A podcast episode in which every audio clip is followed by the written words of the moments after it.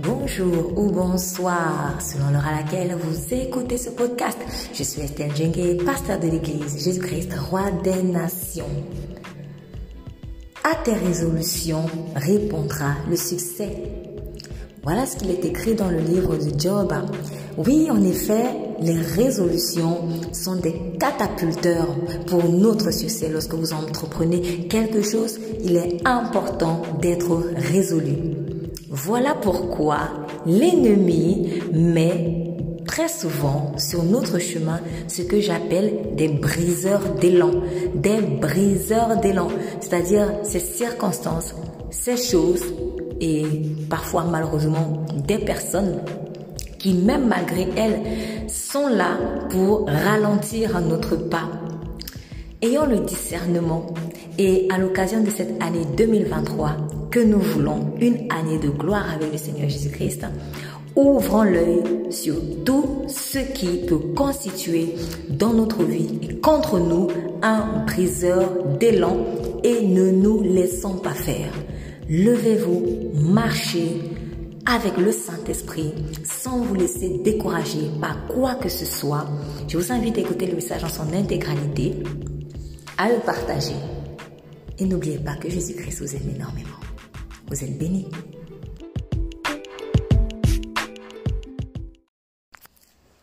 Donc, dimanche 8 janvier, c'est le deuxième culte de l'année.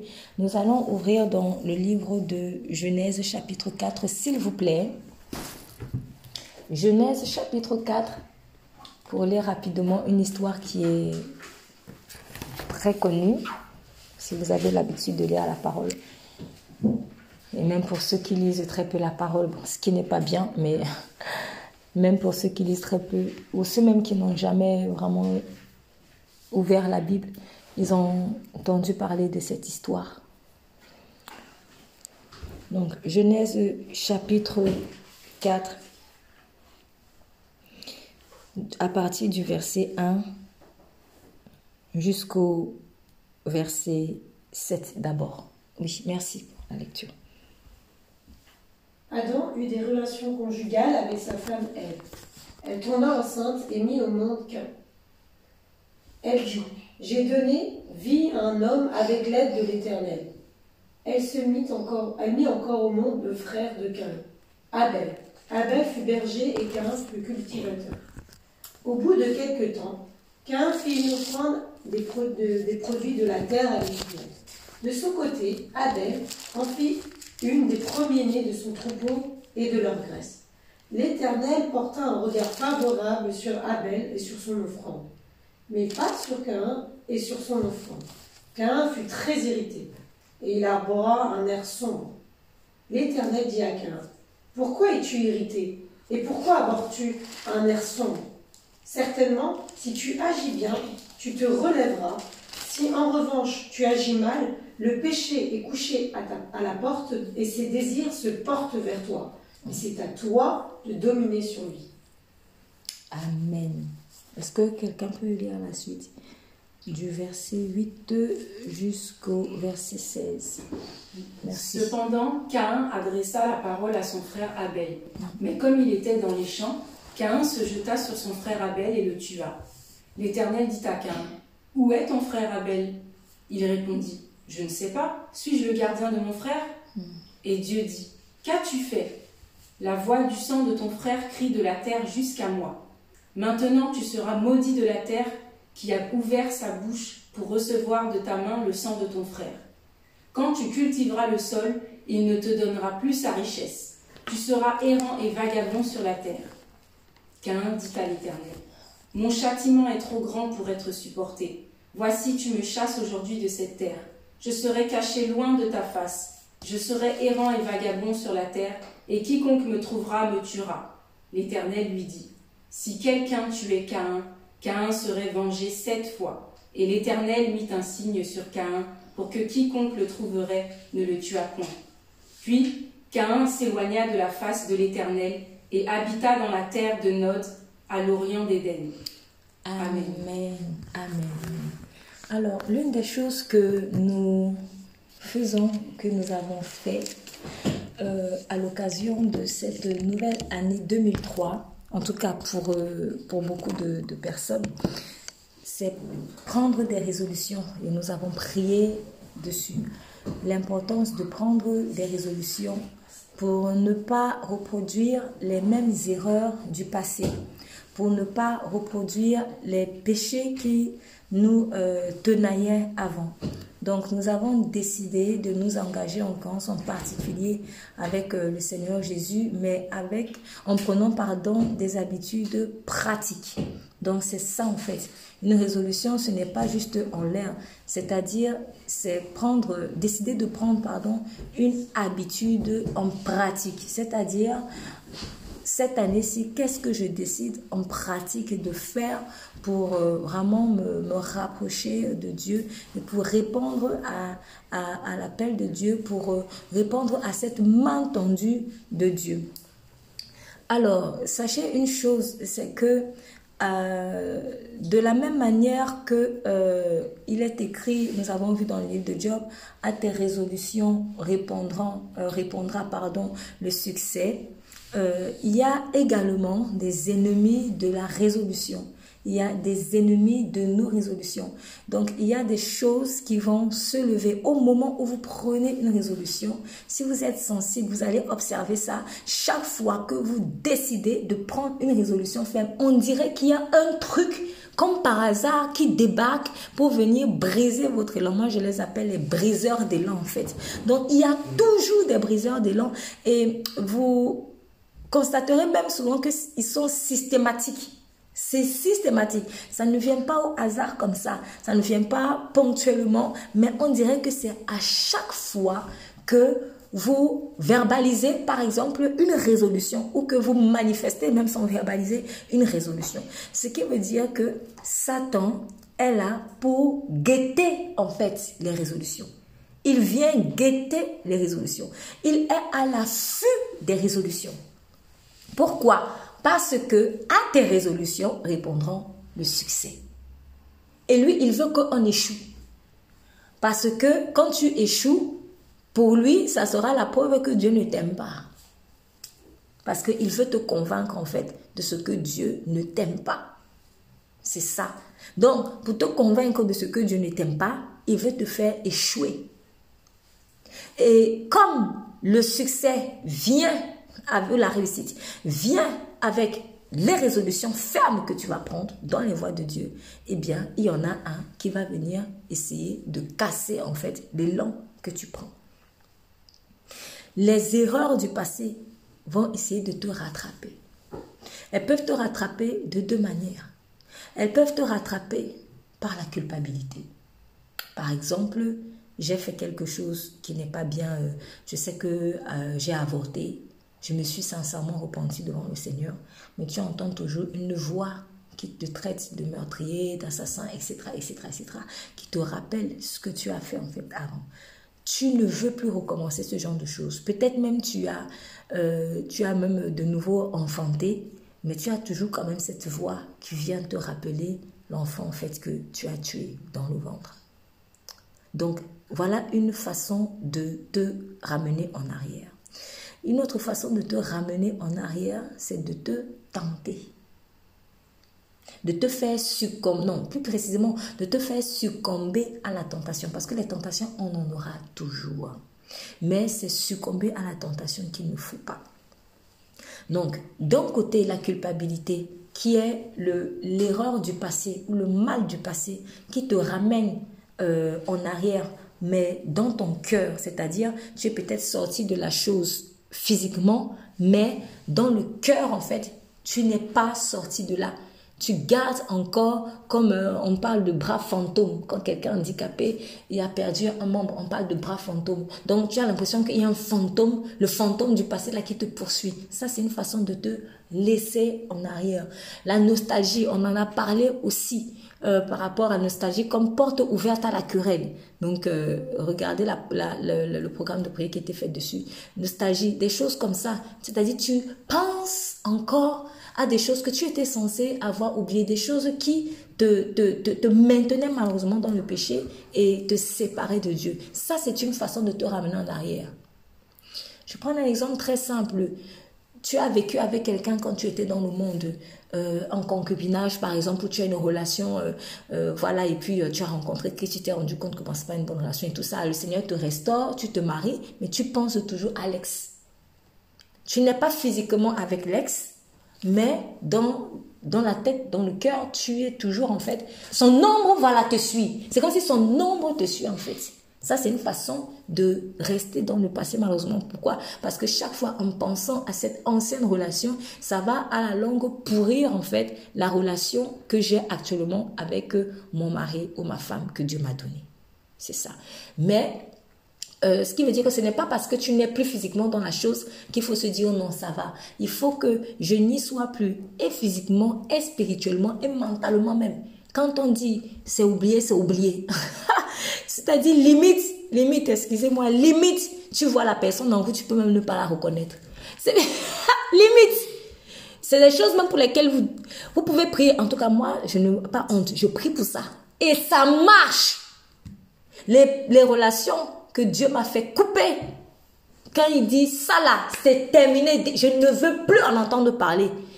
Quand ça commence à t'assaillir, tu pries même, tu oublies même le prénom de la personne. Tu vois en route, eh, bonjour, vous êtes qui? Tu ne me connais plus. Vraiment, tu ne connaissais plus la personne.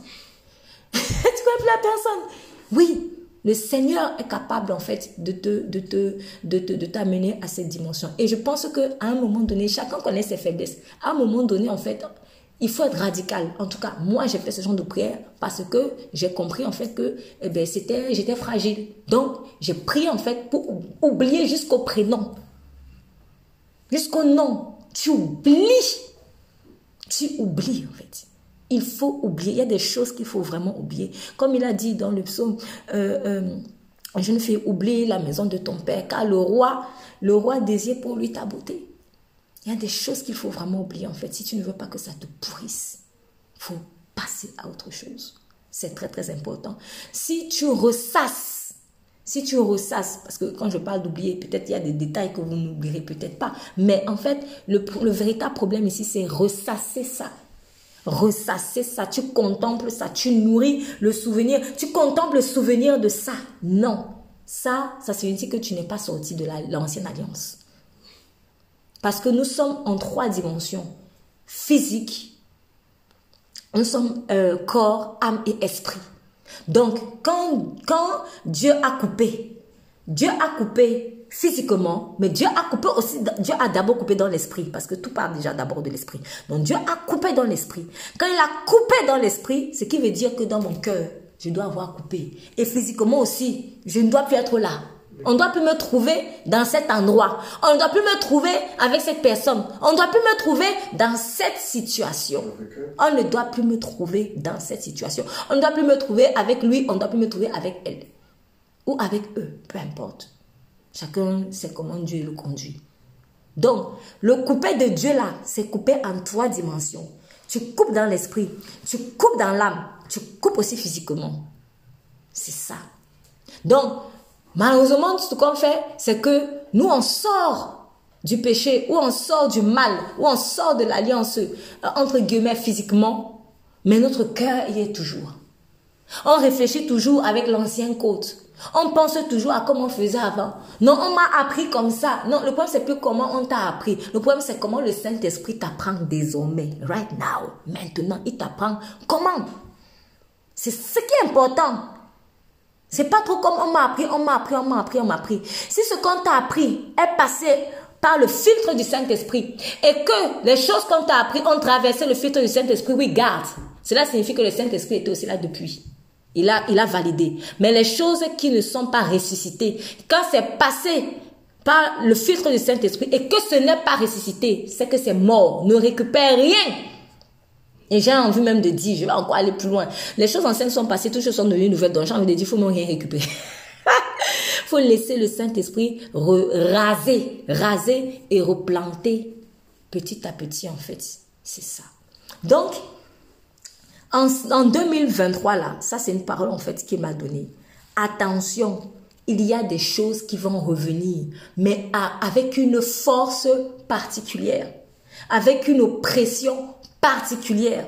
Les choses du passé, Faisons très très très attention. Ça va être un combat terrible. Ça va être un combat terrible. En tout cas, moi, je pense que en tant qu'enfant de Dieu, on va toujours de gloire en gloire. Mais il faut, malheureusement, je, euh, comme beaucoup ont dit quand on souhaite oui bonne année, bonne année, euh, certaines, j'ai remarqué cette année, Beaucoup m'ont dit ceci, nous souhaitons qu'elle soit meilleure que l'année dernière. Et en fait, dans ces personnes qui me disaient ça, je sentais au fond de moi comme une peur ou un manque de conviction par rapport au fait qu'elle soit meilleure que l'année dernière. Peut-être que 2023, dans le monde en général, probablement qu'elle ne sera pas meilleure que 2022. Pourquoi? Parce que Christ revient bientôt. Et nous sommes en train de voir les signes de la fin. Nous sommes en train de voir les signes de la fin. Nous sommes en train de voir les signes de jugement de Dieu en fait. Donc oui, ça risque de ne pas être, même pas que ça risque, moi je suis même convaincue que les choses vont aller de mal en pire. En tout cas pour celui qui n'est pas dans l'alliance avec Christ. Parce que pour celui qui est dans l'alliance avec Christ, ça va faire l'inverse. Toi, tu vas toujours évoluer. Mais en revanche, en revanche, pour celui qui est dans l'alliance avec Christ, tu vas vivre une oppression particulière par rapport à des choses que tu as laissées. Ou que tu as décidé de laisser en fait. Ça va être particulièrement difficile. Et c'est à ce moment-là vraiment que nous devons résister. Nous devons être fermes. Il faut être ferme. J'ai vu dire radical. Je crois que sur certains points, sur certains domaines, il faudra être très, très radical. Il faudra même pas laisser un chouïa. Il faudra même pas laisser une petite fenêtre ouverte, en fait. Même pas une entaille. Ça, je m'en rends compte, en fait, à mes dépens. Je vous en prie, je me rends compte à mes dépens. Ne laissons pas la moindre faille à Satan, quelle que soit la forme angélique qu'il va prendre, quelle que soit la voix douce qu'il va prendre. Ayons le discernement, un discernement puissant en fait, parce qu'il va venir d'une manière tu ne t'attends même pas. Comme il est rusé, la façon dont il t'a attaqué hier, quand tu as compris, il va essayer de changer de veste. Mais s'il change de veste, le serpent n'a pas changé de nature. Donc faisons très très très attention. Et c'est à peu près ce que Dieu, en fait Dieu veut nous dire aujourd'hui, à peu près ce qu'il a dit à Caïn.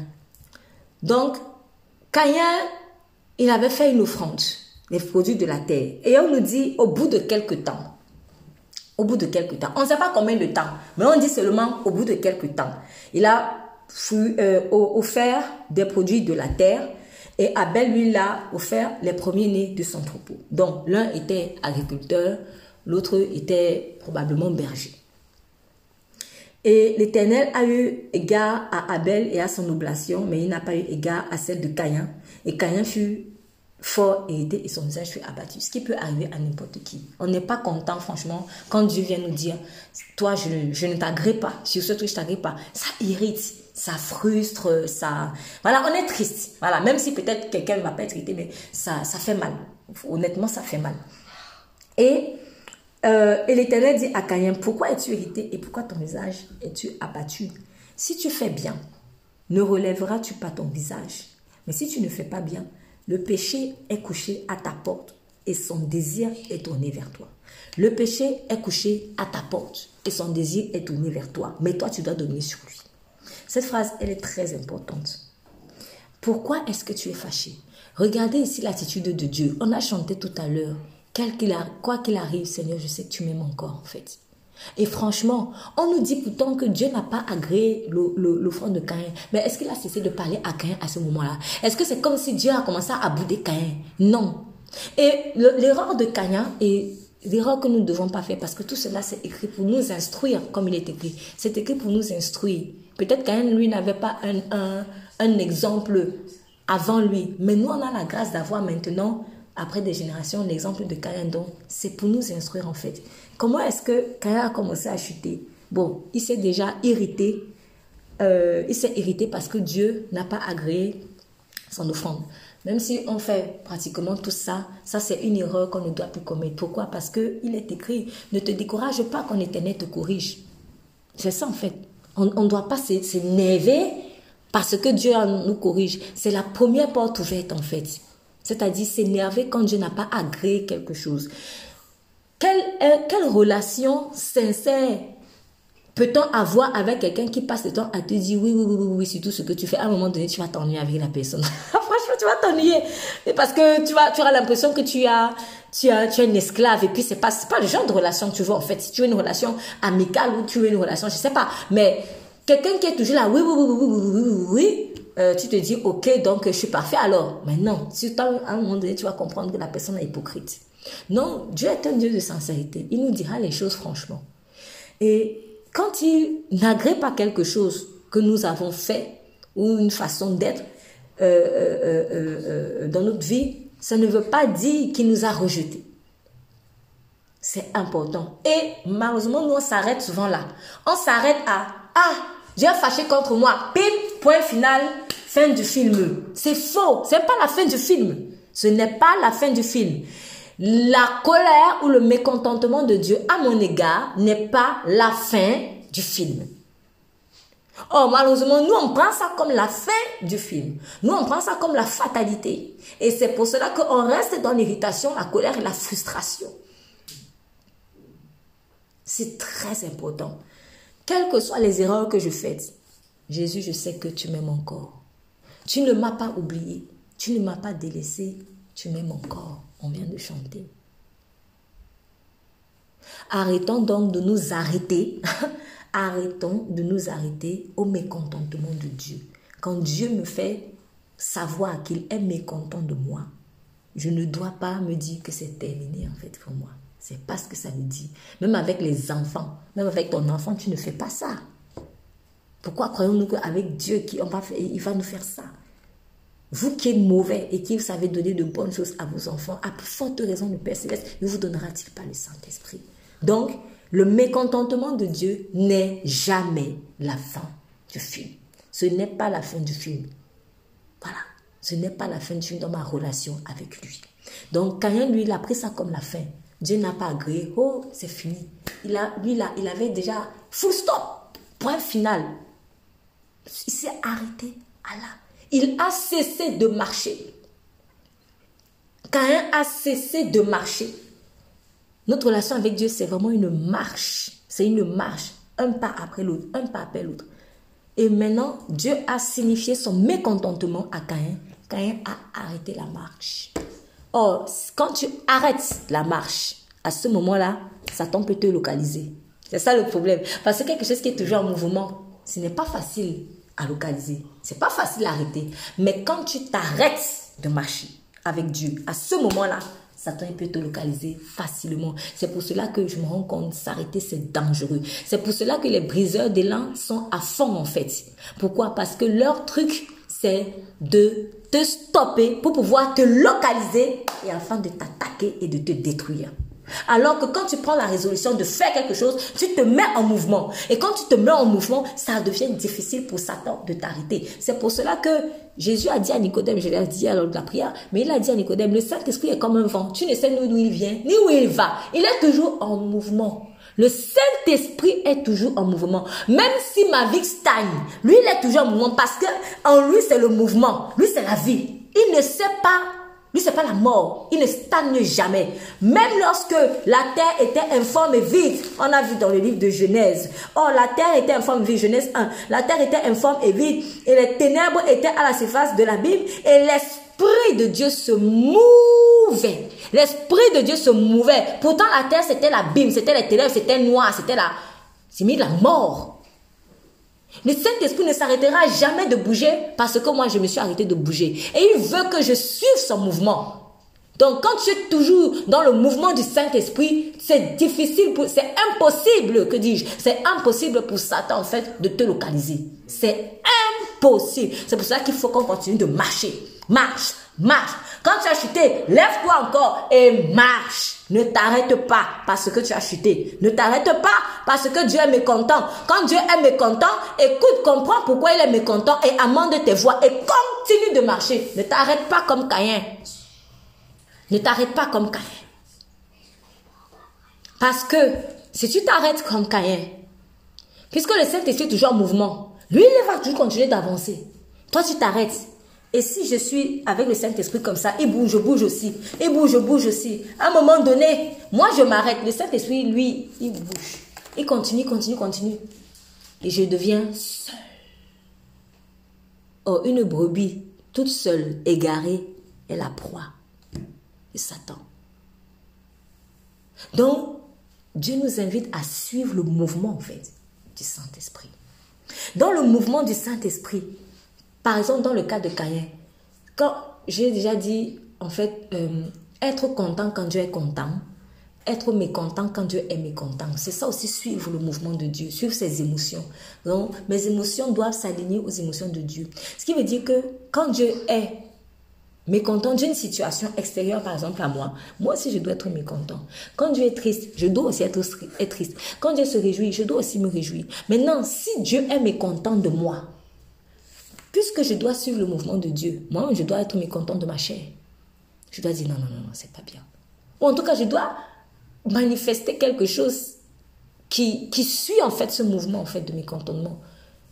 Par exemple, je, je ne peux pas me réjouir de quelque chose que j'ai fait de mal quand Dieu lui est mécontent.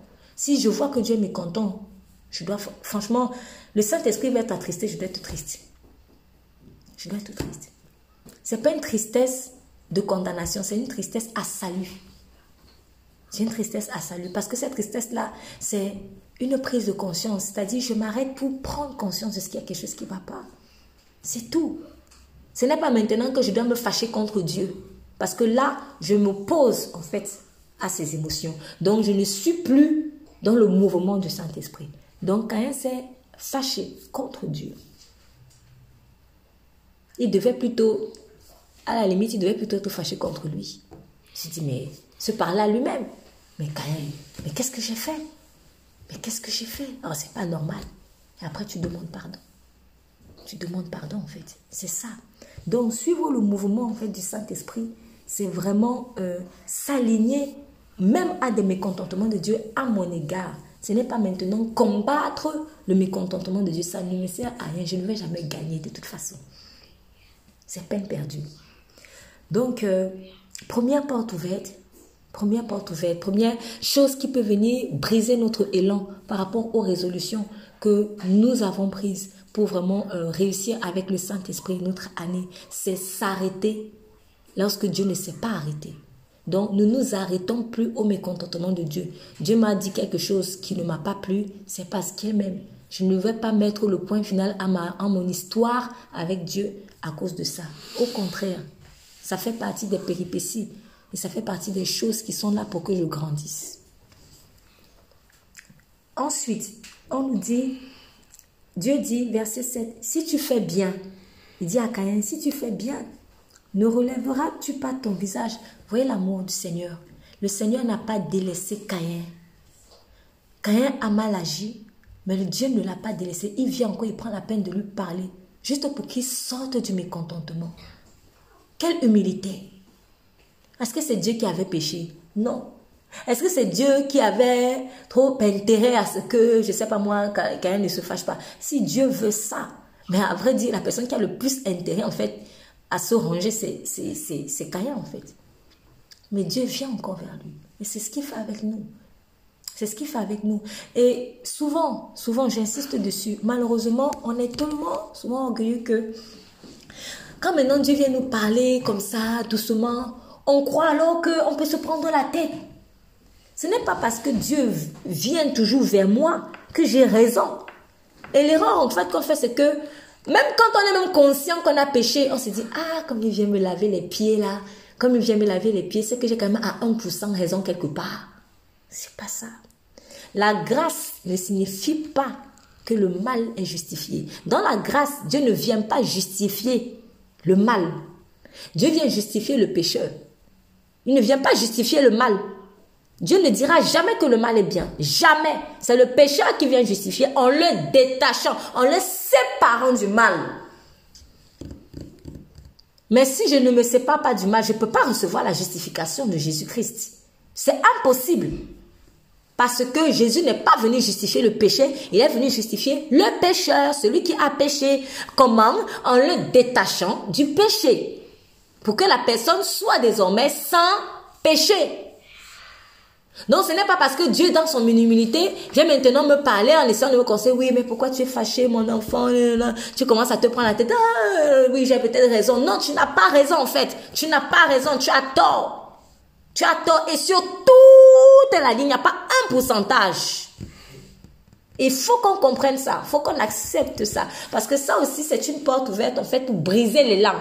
Pourquoi? Parce que si je pense maintenant que, comme Jésus est venu laver les pieds de Judas, Judas avait raison un peu dans ses revendications. Parce que je suis convaincu, Judas avait des revendications internes qu'il a cachées peut-être. Et à un moment donné, ça a explosé comme une, euh, euh, un bouchon de, de, de, de, de, je sais pas moi, de champagne. Et il allé trahir. Il s'est dit à un moment donné, c'est bon, j'en ai marre. Il avait des revendications internes, mais c'était la chair. Et peut-être que quand Jésus est venu laver ses pieds, il s'est dit, ah, ouais, donc, peut-être j'ai un peu raison. Et on réfléchit souvent trop comme ça.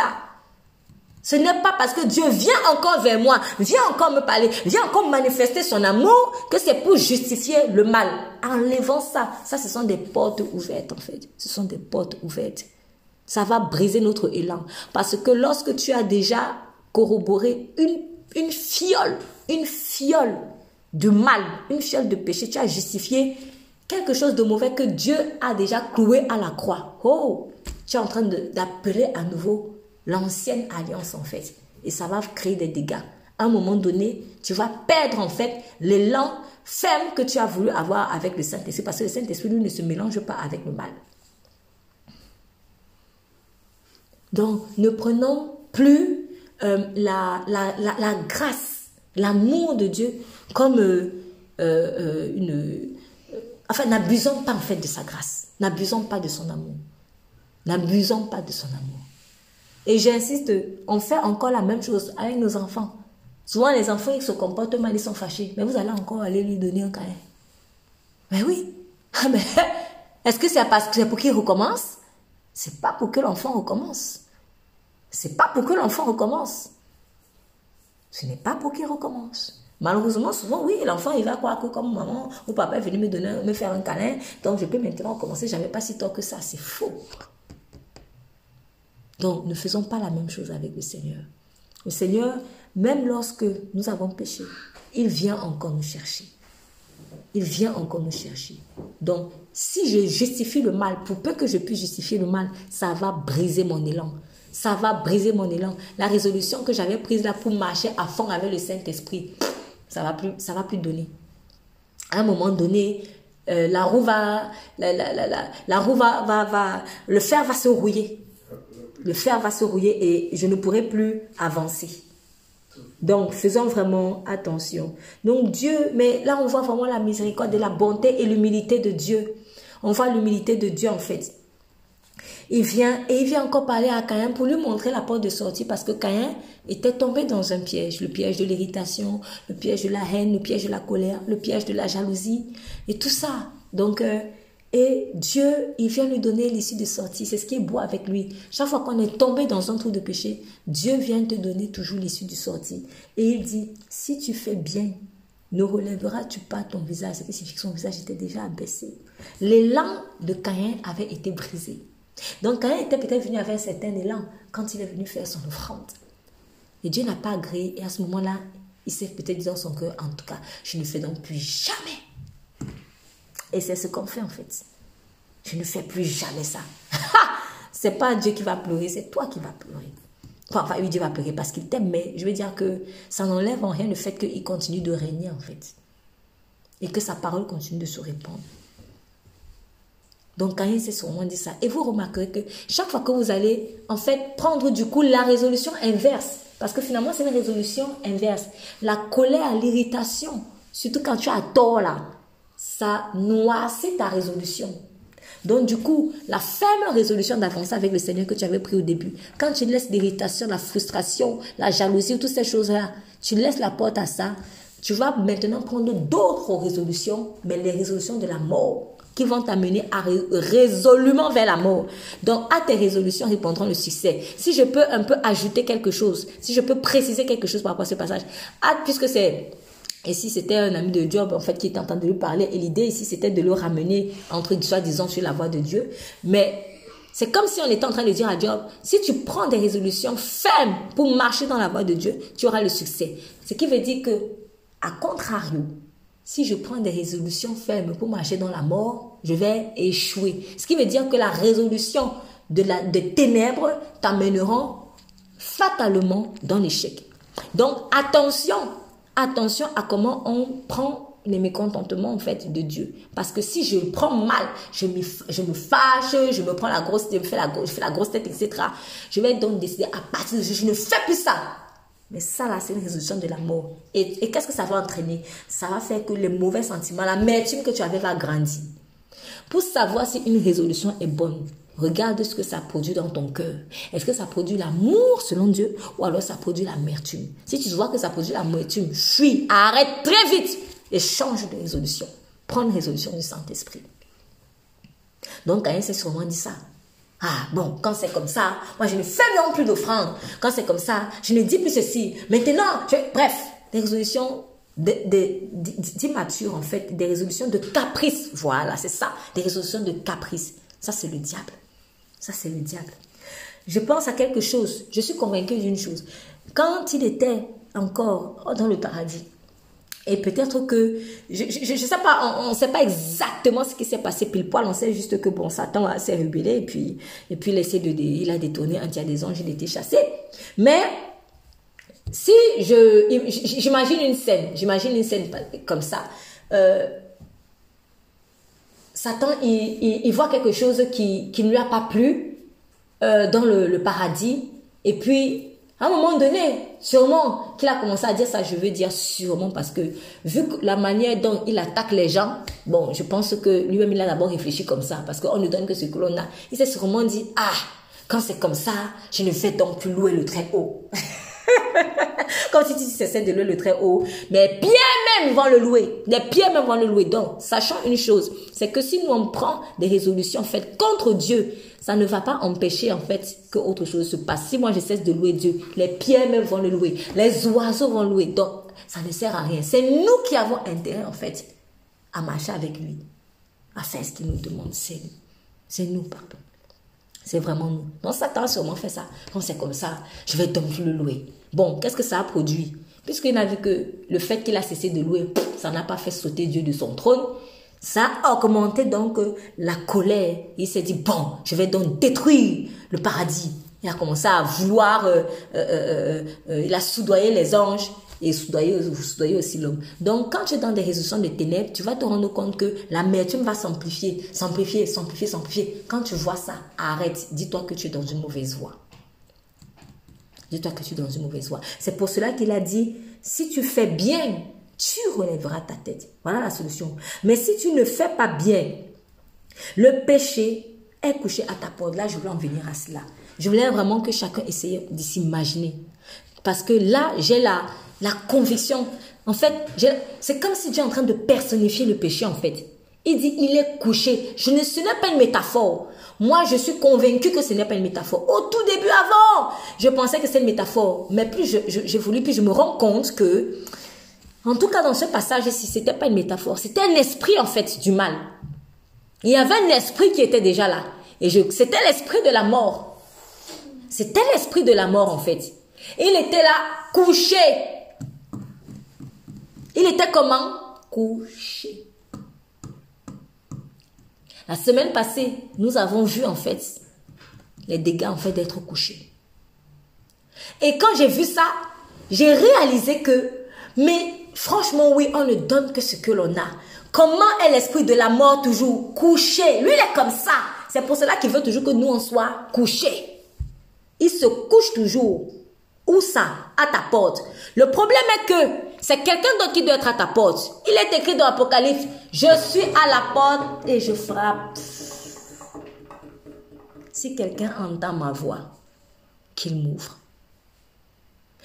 Si je fais bien c'est le Saint-Esprit, en fait, qui est, qui est mon gardien. Parce que celui qui est à la porte, c'est celui qui est ton gardien, en fait. Tu permets qu'il te garde. Mais si tu ne fais pas bien, c'est comme si tu chassais le Saint-Esprit. C'est comme si tu le chassais. Et si tu le chasses, il y aura un autre gardien. Il est là, il l'attend. Regardez comment il est vicieux. Regardez, je ne sais même pas si je peux parler de, patience, parce que pour moi, la, patience, c'est un fruit de l'esprit, mais je vais utiliser juste le mot pour qu'on comprenne. Le diable est patient pour te faire du mal, en fait. Il est patient pour nous faire du mal. Mais une patience terrible pour faire du mal. Patience entre guillemets. Il est là couché. Et il attend. Il attend. Il a tout son temps. Il prend tout son temps pour te détruire. Et ça, je crois qu'on ne s'en rend pas compte. Moi, en tout cas, moi personnellement, moi personnellement, franchement, je reste toujours euh, un peu choquée de voir euh, la, la ténacité de, de l'ennemi dans sa volonté de détruire. Je dis dans sa volonté de détruire, je parle de volonté de détruire. Il veut tellement faire du mal et il est tenace dans sa volonté. Il a échoué déjà, mais dans sa une chose est sûre, c'est que le Seigneur Jésus a ôté à Satan la puissance. Mais Satan garde la volonté de faire du mal. Il y a une nuance. C'est pas comme si Dieu est venu enlever à Satan la volonté de faire du mal. Satan est méchant, est comme ça. Il y a une chose que Dieu ne veut pas toucher en nous, c'est le libre arbitre. Voilà. Si tu veux, tu veux. C'est comme ça. Voilà. Donc, euh, Satan a perdu sa puissance. Et malheureusement, il n'a pas perdu la volonté de faire du mal. Et c'est une volonté qui est tellement forte en fait. Elle est là, elle est tenace et elle se couche à ta porte. C'est-à-dire, tu entres, tu sors, tu vas le trouver là. Si tu fais bien, c'est le Saint-Esprit qui est à la porte. Si l'Éternel ne garde la ville, si l'Éternel ne garde, celui qui la garde, la garde en vain. Donc Dieu est là pour te garder. Dieu est le gardien de nos portes. Il est le gardien de nos portes. Mais nous-mêmes, par notre libre arbitre, on peut vouloir malheureusement chasser le gardien. Le vrai gardien, le vrai berger. Comme le berger est celui qui garde les brebis. Il est le gardien des brebis, le berger. Mais si maintenant je ne veux plus de ce berger-là, bah, à ce moment, il y a autre chose qui aussi l'a couché. Il est couché, regardez comment il est couché. C'est ça la position. En fait, en ayant vu ce passage, par rapport au message de la semaine passée, j'ai réalisé la position du péché en général. En fait, c'est une position, c'est comme ça qu'il est en fait. Il est couché. Et là, je me suis dit, wow, ok, je comprends mieux les oppressions pour que nous on toujours couchés, morts. C'est comme ça qu'il est en fait. Donc, la position du péché, c'est couché à terre. Et c'est comme ça qu'il veut qu'on soit. C'est ça son être. Et c'est cette, cette position de coucher-là qui veut nous contaminer. C'est ça qui veut nous contaminer. Donc, quand la position du péché, de la mort s'est couchée, la position du Saint-Esprit, c'est toujours debout en train de marcher en mouvement. C'est ça. Donc, quand je reste toujours couché, couché, couché, couché, je suis dans l'alliance avec le péché, en fait. Mais quand ma vie est en mouvement, en mouvement par le Saint-Esprit, je suis dans l'alliance avec Jésus. Le, le péché est couché, où ça? À ta porte. À ta porte. Ce qui veut dire que moi, je dois toujours veiller à ce que celle-là soit fermée au péché. La seule personne à laquelle je dois ouvrir la porte, c'est Jésus. Encore que, il n'est pas normal que Jésus reste à ma porte éternellement. Parce qu'il dit, je suis à la porte, je frappe. Celui qui entend ma voix fait quoi? Ouvre Et j'entrerai et je souperai avec lui. Donc Jésus doit être dans la maison. Il doit être dans ta maison. Il ne doit pas être seulement à la porte. Comme l'autre était à la porte de Sodome. C'est pas ça. Le fait que Jésus soit à la porte, c'est pas mal, parce que lui il sera toujours. Voilà, l'Esprit de Dieu se mouvait au-dessus des eaux, mais il n'était pas encore entré à l'intérieur pour pouvoir au moment donner la vie, etc. Donc il a fallu que Dieu libère la parole. Donc même lorsque je suis même pas encore avec Christ, le Saint-Esprit se mouvra toujours euh, autour de moi. Mais le but de Dieu, c'est que le Saint-Esprit entre en moi. Donc il entre dans ma maison. Jésus ne doit pas rester à la porte. Quand j'entends sa voix, toc, toc, toc, toc, il faut que je lui ouvre et que je communie avec lui. Cependant, cependant, cependant, il n'est pas normal aussi que le péché soit à ma porte. Lui, il doit être loin parce que le fait qu'il soit à la porte, c'est même déjà dangereux. C'est très dangereux. Quand je suis, quand je laisse quelqu'un de malsain à ma porte, je ne peux pas être à l'aise. Imaginez, tu es dans ta maison, tu es dans ta maison et que tous les jours, il y a quelqu'un qui est là. Quelqu'un qui ne doit pas être là. Il est tous les jours là à ta porte. Quand tu vas entrer, à un moment donné, Tu vas lui dire, mais monsieur, madame, vous faites quoi là en fait? Qu'est-ce que vous voulez? S'il te répond, mais je ne suis pas entré chez vous, tu vas lui dire, non, non, non, mais vous êtes à ma porte. vous êtes à ma porte. Donc c'est dérangeant en fait.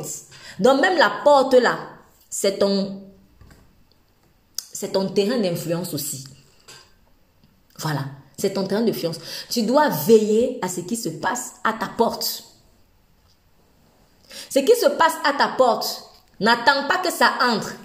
Les choses qui se passent à ta porte, ce sont des choses qui te guettent déjà. C'est-à-dire quand tu sens déjà l'odeur de ça, fuis. Fuis ou chasse ou je sais pas. Mais en tout cas, débarrasse-toi. Nous ne devons même pas tolérer le péché à notre porte. Même pas à notre porte en fait. Et si nous ne prenons pas la peine de le chasser, lui, il va toujours rester couché là. Parce qu'il n'a rien d'autre à. Le diable n'a plus rien à faire. Il a été destitué de son rôle de chancre ou d'ange, etc. Il n'a plus rien à faire. Donc, il faut qu'il occupe son temps. il occupe son temps en faisant malheureusement du mal aux gens. C'est comme ça qu'il a choisi d'occuper son temps.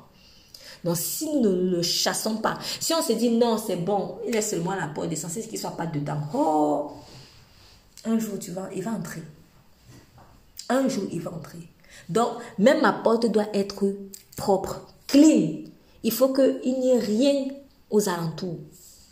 Quand on voit dans les châteaux les sentinelles, vous voyez les châteaux où il y avait des tours, les sentinelles, à quel moment est-ce que la sentinelle allait avertir, par exemple, les gens qui sont dans les murs qu'il y a un danger? Est-ce que la sentinelle attendait que l'ennemi soit à un mètre du château? Non. Quand la sentinelle voit de loin, de loin, elle va dire, il y a danger il y a danger. Donc, c'est-à-dire que quand elle aperçoit déjà qu'il y a quelque chose qui est en train de venir, la sentinelle prend des mesures pour avertir et les gens se préparent.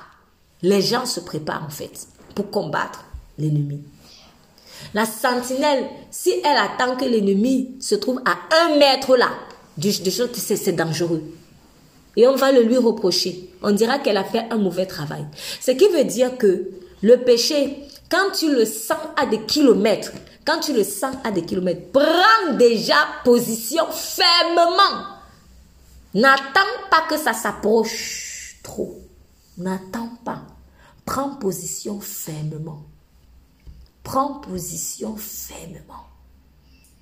Si on attend que ça se rapproche, à un moment donné, on risque de ne pas avoir la force de supporter. Parce que souvent, on attend trop parce qu'on surestime nos forces. On se dit, non, je gère la situation. Je gère la situation. Il y a un homme là qui tourne autour de toi. Tu es marié. Non, tu gères la situation. faut pas gérer la situation. Dès que tu sens déjà qu'il y a quelque chose qui va venir, il faut mettre les points sur les i direct. Directement. Avant même qu'il ait verbalisé quoi que ce soit. Si tu sens déjà ça, prends position. Et dans la prière.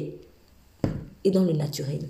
S'il faut parler à la personne, tu parles. Par exemple, tu dis, écoute, j'ai vu tes intentions.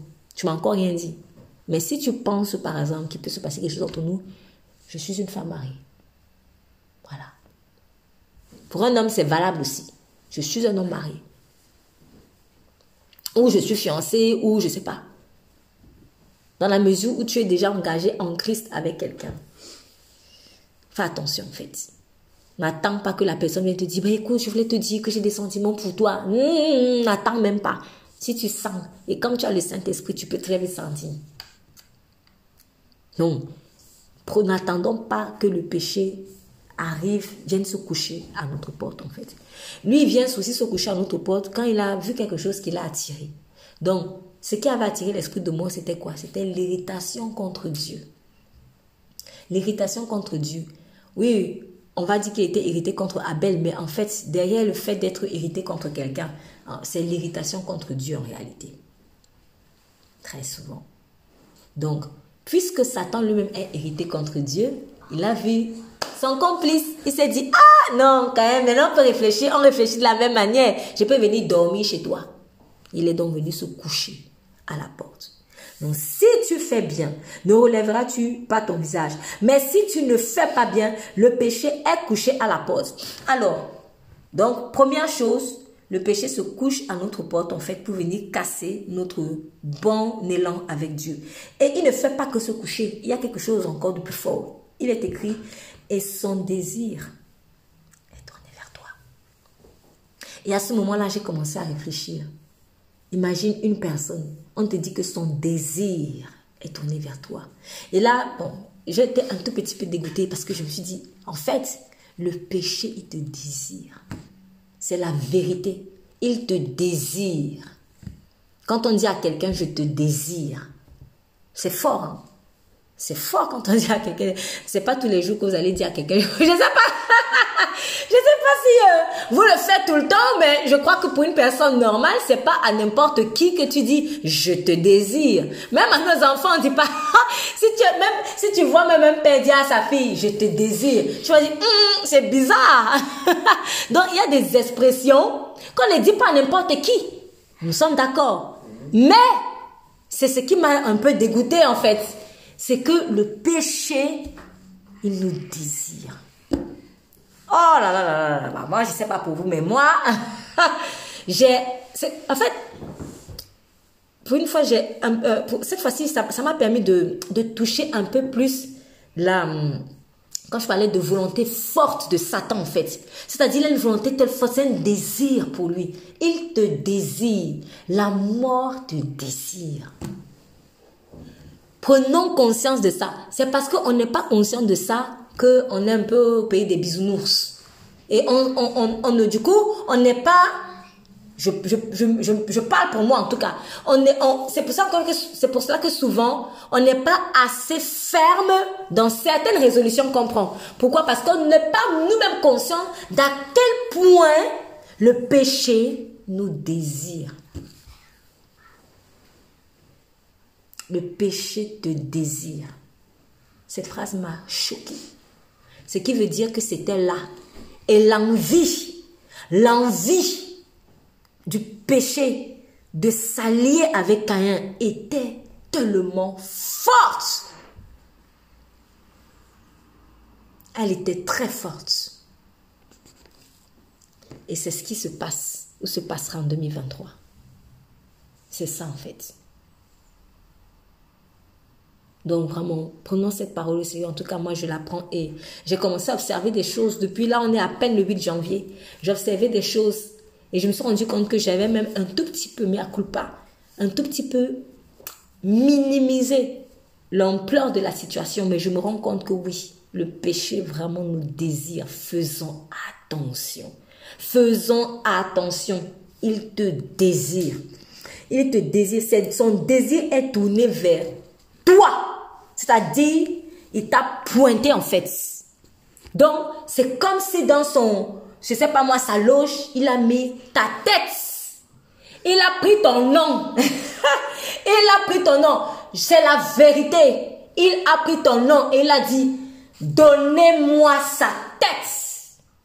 C'est ça en fait qui se passe actuellement au moment où je parle. C'est-à-dire, il y a des choses, il y a des esprits ou des personnes Là où il se trouve, c'est très sérieux. Écoutez très bien ce que je dis, s'il vous plaît. C'est très sérieux, soyez concentrés. Il y a des choses, en tout cas, il y a des esprits ou des, et ou des personnes qui ont dit je veux sa tête. Ils ont pris ton nom, ils ont dit je veux ta tête. Comme Hérodiade a fait avec Jean-Baptiste. Elle a désiré la tête.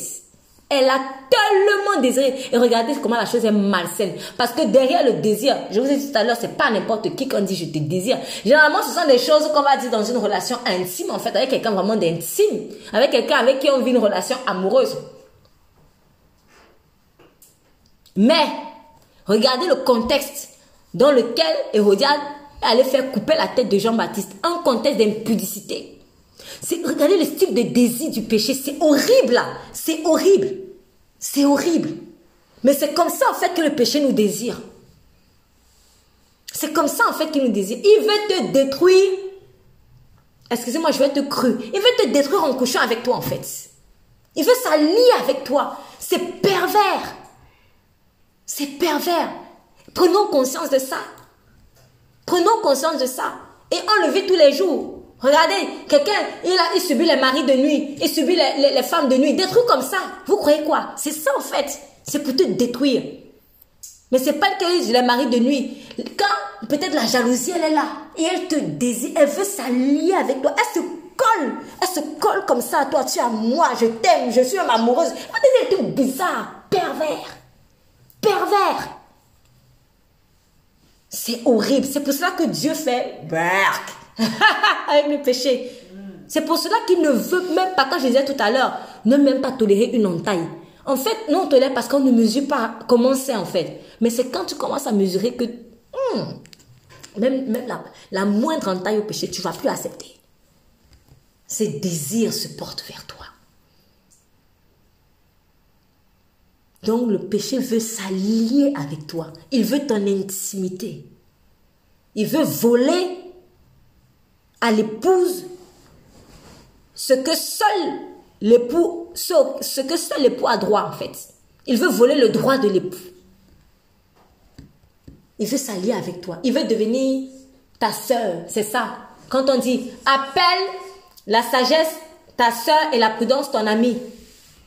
La folie, elle veut faire ça. Elle veut être ta soeur. Coller, coller, coller, coller avec toi. C'est horrible.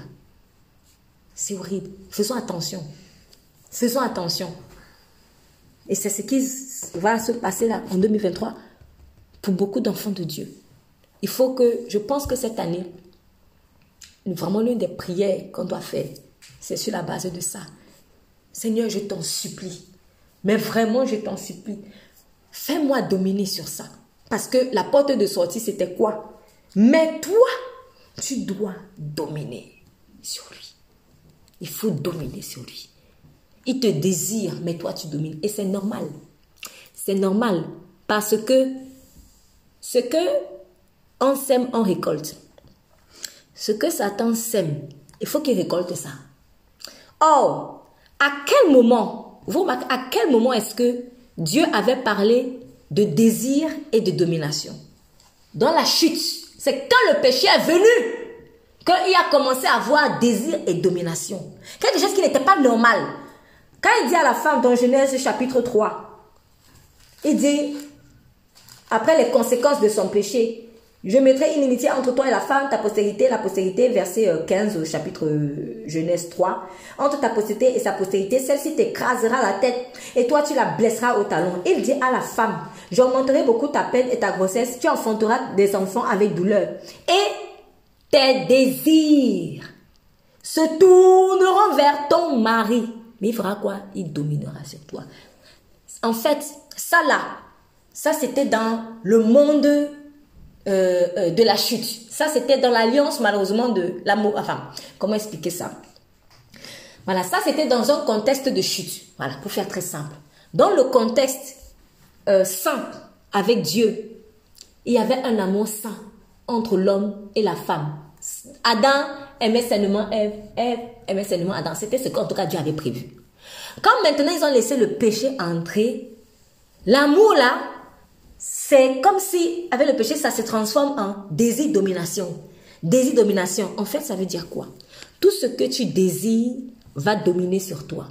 Tu deviens esclave de ce que tu désires. C'est pour cela que notre prière doit être que Seigneur, moi je te désire. Parce que quand tu diras à Dieu, moi je te désire, en fait, c'est comme si tu es en train de lui dire, tu es mon maître. C'est ça. Et c'est le seul bon maître qui ne te traitera jamais en un esclave, en une bête. C'est le seul. Et comme j'ai dit tout à l'heure, Satan doit récolter ce qu'il a semé. C'est lui qui a semé les dominations là. Donc, comme maintenant il me désire, moi je vais le dominer. tu vas manger. Il faut faire manger à Satan ce qu'il a semé. Il me désire, mais je dois le dominer. Je vais lui faire manger ses propres principes de ténèbres. Parce que dans son principe de ténèbres, je, je, tu désires et je te domine. Tu me désires et je te domine. Ok, comme Satan, toi, tu me désires là, je vais donc te dominer. Et c'est l'ordre que Dieu nous a donné. Quand le péché te désire, toi, tu le domines. Qu'il récolte ce qu'il sème. Tu le domines. Donc, faisons attention. faisons attention, sachant qu'il y en a un, où il y a une chose qui est là à notre porte, qui nous suit, qui nous guette et qui nous désire, qui nous a désigné, qui a dit lui là, wanted, wanted. Prenons conscience de ça, on est des wanted de Satan. Prenons conscience de ça, il veut notre tête. Et Caïn parla à Abel. Qu'est-ce qui s'est passé? Eh bien, il ne sait pas, il n'a pas dominé sur le péché. Il a laissé les désirs du péché être ses désirs à lui. Et c'est ça en fait le hic. C'est que quand le péché te désire, en fait, à un moment donné, il, tes désirs, si tu laisses faire, tes désirs vont devenir les siens. Mais tout simplement, en fait, ce sont ces désirs à lui qui entrent en toi. C'est ça. Donc, tes désirs, son désir est tourné vers toi. Donc, il a choisi d'entrer en toi, dans ton cœur, afin que ses désirs puissent trouver un corps où il va pouvoir matérialiser ce qu'il ne peut pas matérialiser puisqu'il est esprit. Les esprits ont besoin de corps pour toucher la matière. Voilà. Donc, le péché qui est dans l'esprit, il veut entrer dans ton corps, dans ton cœur, pour pouvoir amener à la manifestation matérielle son désir. C'est ça. Donc quand il dit, ah, j'ai envie de tuer, j'ai envie de tuer, mais comment je peux faire pour tuer? Parce que lui, l'esprit. Et puis il regarde quelqu'un. Ah bah tiens, c'est lui qui va être mon cobaye. Et il entre donc en toi quand tu laisses faire. Et à ce moment-là, au travers de toi, il tue Abel. C'est ça, tes désirs se portent vers lui. En fait, il, il choisit ses cobayes. Il choisit ses cobayes. Il choisit ses mannequins, il choisit ses pions pour pouvoir utiliser tes membres comme moyen de manifestation de ses désirs à lui. C'est pour ça qu'il ne faut pas tolérer ça. Il ne faut pas tolérer ça. Moi, je ne peux pas laisser le, je ne veux pas laisser le, le péché monter sur moi. Et comme on a chanté tout à l'heure, je ne veux pas revenir en arrière. Seigneur, je ne veux pas revenir en arrière. C'est une prière constante. Je t'en supplie. Ne me soumets pas à la tentation. La tentation sera là. Mais ne me soumets pas. Mais délivre-moi du mal. Délivre-moi du mal. Parce que je veux rester ferme dans mes résolutions. Je veux réussir. Je veux réussir. Donc, Caïn a, après que Dieu lui ait parlé, eh bien, visiblement, il n'a pas écouté. Pourquoi? Parce qu'il n'a pas décoléré. Donc, il est resté mécontent contre Dieu. Et les désirs donc de l'esprit de la mort qui était couché à sa porte ont commencé à devenir les siens.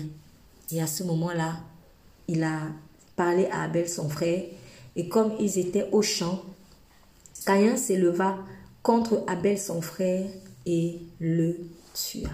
Donc, les désirs du péché se sont manifestés. On connaît l'expression, on entend souvent, que tes désirs soient des autres. Le désir, en fait, puisque dans le désir, il y a toujours euh, ce rapport de maître finalement en fait. Il y a un rapport de maître à serviteur, c'est ça en fait. Donc dans le désir, il y a un rapport de maître à serviteur. Ce que tu désires en fait domine toujours sur toi. Ce que tu désires devient ton maître. Et Caïn a ici été malheureusement l'esclave de la mort. Et il a, c'est comme si la mort a dit, toi Caïn, allez, va tuer tel. Puisque la mort avait réussi à s'approprier le cœur de Caïn et Caïn a donc réceptionné les désirs de la mort. À ce moment-là, la mort pouvait donc maintenant donner des ordres à Caïn. Ok, bon, j'ai pu mettre mes désirs dans son cœur. Caïn, lève-toi, amène-le, amène la belle au champ. Tu comprends pas comment il, tu te lèves. Toi aussi, tu te prends, tu te lèves et puis tu amènes ton frère au champ. Allez, maintenant tu le. Poum. En fait, tu vas obéir automatiquement. Pourquoi? Quand maintenant les désirs du péché ont réussi à pénétrer dans ton cœur. Tu deviens esclave, tu deviens pion. On t'utilise on avec une télécommande. C'est ça. On t'utilise, on te guide comme avec une télécommande, pardon. Donc ne laissons pas la moindre porte ouverte. Vraiment, ne laissons pas. Quand on connaît nos faiblesses, chacun aussi a ses faiblesses. Si tu connais tes faiblesses, ne te mets pas dans une position de faiblesse en fait. Voilà. Si je sais que je suis très tentée par l'alcool, et eh bien là où il y a l'alcool, je ne veux même pas goûter. Non, goûte seulement. Hum, hum, hum, C'est ça. Euh, si Dieu, c'est des choses vraiment toutes simples de la vie, hein, mais ça part de là pour créer après de, grosses, de gros dégâts. Si peut-être Dieu me met en jeûne, je parle de situation personnelle que j'ai vécue, si Dieu te dit mets-toi en jeûne, ok, faut, ne te mets pas dans une position où tu vas contempler la nourriture. Ne te mets pas dans une position où tu vas contempler. Je dis contempler. Vous voyez, souvent, quand peut-être c'est déjà, je dois casser, j'invente un truc, je dois casser le jeûne à 18h. À 17h, tu prends déjà le plat, tu mets là sur la table, tu assis, tu attends. Je vous assure, c'est des petites choses, mais des choses, des petites choses comme ça qui créent après de, gros dégâts. Parce que tu, tu ne sais pas le combat spirituel qu'il y a par rapport à ces jeunes-là. Mais c'est des choses en fait qu'on fait. Moi, je, en tout cas, moi, je chacun dit, je ne peux pas dire autre, je peux parler pour quelqu'un d'autre. Je dis des, je parle d'erreurs en fait que, que, que j'ai eu à commettre, des, choses que, et que je vois aussi que beaucoup de gens font. Faut pas se mettre, ou alors, ou alors, euh, euh, euh, tu sais que tu es en train de gêner, comme par hasard, quelqu'un vient te donner un fruit. Ah bah tiens, non, non, non, merci. Non, prends, prends. Hum, je ne veux même pas voir la nourriture à côté. Si tu sais que tu es quelqu'un de solide, oui. Voilà. Maintenant, sur certains points, je sais que je peux résister. Je sais que je suis solide, je peux voir la nourriture là. Je m'en fous quand je, si je suis en train de gêner. Mais, je sais qu'il est aussi écrit que celui qui pense être debout prenne garde de tomber. Donc faisons attention quand on pense que on peut déjà résister. Faisons très très attention parce que c'est au moment où on est convaincu qu'à l'heure si on est debout, ha, tu ne t'attendras pas, tu vas seulement chuter en fait. Donc c'est des choses comme ça. C'est des choses comme ça. Donc euh, ne nous mettons pas dans des positions de tentation nous-mêmes. C'est ça. Donc la tentation va souvent venir d'elle-même, mais aussi des fois où nous allons même chercher la tentation. N'allons pas chercher la tentation. Si je sais que je ne dois pas voir la nourriture parce que je suis en train de gêner, il faut que je m'éloigne autant que faire se peut. Et je ne me mets pas dans une position où j'aurais envie, en fait, absolument de manger. Donc, euh, euh, voilà, si je sais que je suis très portée à l'alcool, eh bien, je ne vais pas laisser le goût de l'alcool toucher ma langue. Peut-être un autre lui pourra boire un petit verre de vin, mais si je sais que je suis sensible à cela parce que ça peut me faire rechuter, non, je ne vais pas me mettre dans cette position. Si je sais que je suis quelqu'un de facilement porté au commérage ou que Dieu est en train de travailler le commérage, eh bien, il faudrait que je fasse attention quand les gens commencent à faire le commérage à côté de moi. Je ne reste pas, je me lève, je pars. Je me lève, je pars. Si je peux partir, parce que bon, après, je sais pas si c'était dans, dans, un bureau euh, euh, open office, des choses comme ça, bon, c'est un peu compliqué si tu sais que tu dois travailler. Mais même si tu dois obligé d'être là, ferme tes oreilles ou sois ailleurs. Parce que qu'est-ce qui se passe? Le péché là. Quand les gens sont en train de faire le commérage, toi, tu crois que c'est parce qu'ils ont trop euh, euh, euh, quelque chose à dire. En fait, il se peut que ce soit l'esprit de commérage qui t'assaillait, qui est en train de d'animer les gens autour de toi pour faire quoi? T'atteindre toi. Ce n'est même pas que les autres veulent trop faire le commérage. En fait, c'est qu'il y a cet esprit-là qui a décidé de te couper la tête, qui vient de toi. Toi, tu as dit qu'à partir d'aujourd'hui, vraiment, je ne, fais plus de, de, de, de papo, de comment on raconte ça. Bref, en tout cas de commérage, de médisance, tout ça. Et puis, euh, ouais, je ne, veux, je ne veux plus papoter. Je ne veux plus papoter. Et puis, tu es dans un espace où euh, tu es obligé avec des personnes. Et puis, commence à raconter la vie des gens, mal parler des gens, tout ça. Et souvent, ce n'est pas forcément eux. C'est que c'est l'esprit de médisance là, avec lequel tu avais coupé, qui est en train de te poursuivre et qui essaye de t'atteindre en passant par des gens à côté de toi. En fait, ça fait comme un cercle euh, euh, centrifuge. C'est-à-dire, il tourne, il tourne, il tourne, il tourne. Après, il revient pour t'atteindre. Et quand tu résistes, tu résistes, tu résistes, tu fais comme si tu n'entends pas. Tu, tu es concentré, tu fais comme si tu n'entends pas. Euh, Jacques, tu en penses quoi? Oh là là. comme si je ne, j'étais obligée d'être dans la conversation. Puisque tu résistes, eh bien, il va essayer, il va essayer. Et puis, te lancer ses tentacules. Jacques, tu en penses quoi? Euh, quoi? Ah, tu n'entends pas ce qu'on dit? Eh bien, elle a fait ceci. Neutre. Je veux pas m'en mêler. Désolé, je ne vais pas m'en mêler. Voilà. Là, sois radical. Tu es radical. Donc, c'est ça en fait le péché aussi qui se couche à ta porte. Il est tellement vicieux. Quand il veut ta tête, il veut ta tête. Donc, euh, soyons vraiment sensibles à cela. Et Caïn a tué donc son frère Abel. Et l'Éternel dit à Caïn, où est Abel ton frère Il répondit, ne sais, je ne sais pas. Suis-je le gardien de mon frère? C'est marrant. Suis-je le gardien? Lui, il a laissé le péché être son gardien alors que lui-même, il devait être le gardien, en fait, effectivement, de son frère. Quand Dieu nous met dans une relation, quand Dieu nous met dans une relation, on est les uns pour des autres, des sentinelles. Tu ne peux pas voir ton frère dans une position de danger et rester comme ça. Parce que la lâcheté est une porte ouverte aussi. Ça, c'est très, très important. Nous, on croit que, en fait, en étant lâche, en esquivant la chose, en, refusant de faire peut-être quelque chose ou en abandonnant peut-être quelque chose ou quelqu'un, on, on, est à l'abri de quoi que ce soit. C'est un mensonge. C'est en cela que la lâcheté ment. Dans la lâcheté te dit, la lâcheté va te dire, euh, ne, ne te mêle pas de ça. Tiens, elle va te dire, ne te mêle pas de ça, ça ne te regarde pas. Vas-y. Non, non, non, non, non, non. Au contraire, c'est en étant lâche, c'est en abandonnant ton frère, que tu es en train d'ouvrir la porte, en fait, à ce qu'il attaque, à Satan.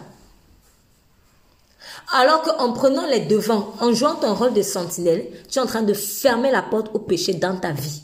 La lâcheté ouvre des portes, en fait, à Satan. Donc, soyons très, très sages. La lâcheté ouvre des portes. Ne croyons pas que la lâcheté nous met à l'abri des problèmes. Parce que c'est ce que les lâches gens veulent. oh non, moi je veux pas les problèmes. Moi je veux pas les problèmes. Moi je veux pas les problèmes. Mais quand tu fuis et que tu sais que tu peux bien faire, tu peux sauver quelqu'un, tu peux aider quelqu'un et que tu fuis, non.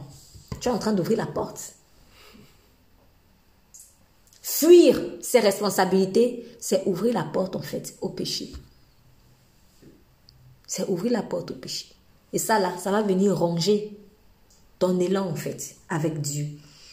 Et oui, je suis le gardien de mon frère. Je suis le gardien de mon frère. Je suis le gardien de ma soeur.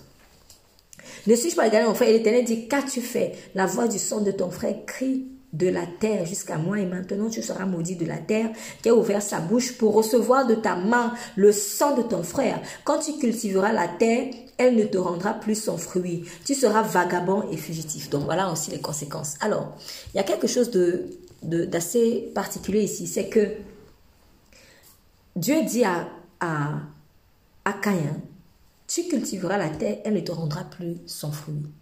Le travail de Caïn, c'était quoi? C'était la terre, en fait.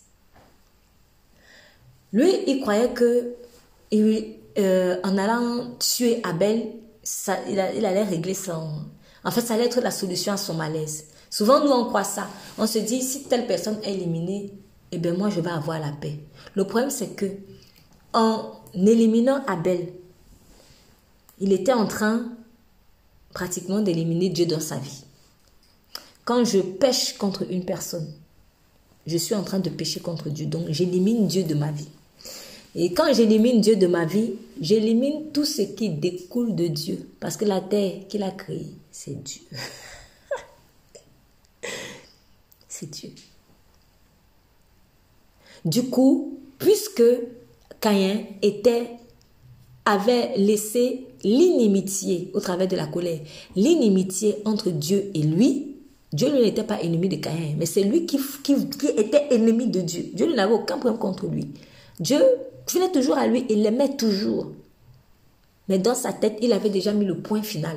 Comme il avait déjà mis le point final dans sa relation avec Dieu, il avait mis le point final avec toutes les bénédictions qui venaient de Dieu. Donc lui, il croyait qu'il allait tuer Abel et puis il allait continuer de cultiver ses champs tranquillement. Non, les champs là, c'est Dieu qui a, qui a créé ça. Du coup, en étant en plaçant l'inimitié entre Dieu et moi, je place une inimitié entre la terre et moi. Elle ne peut donc plus me donner son fruit. Elle ne peut plus.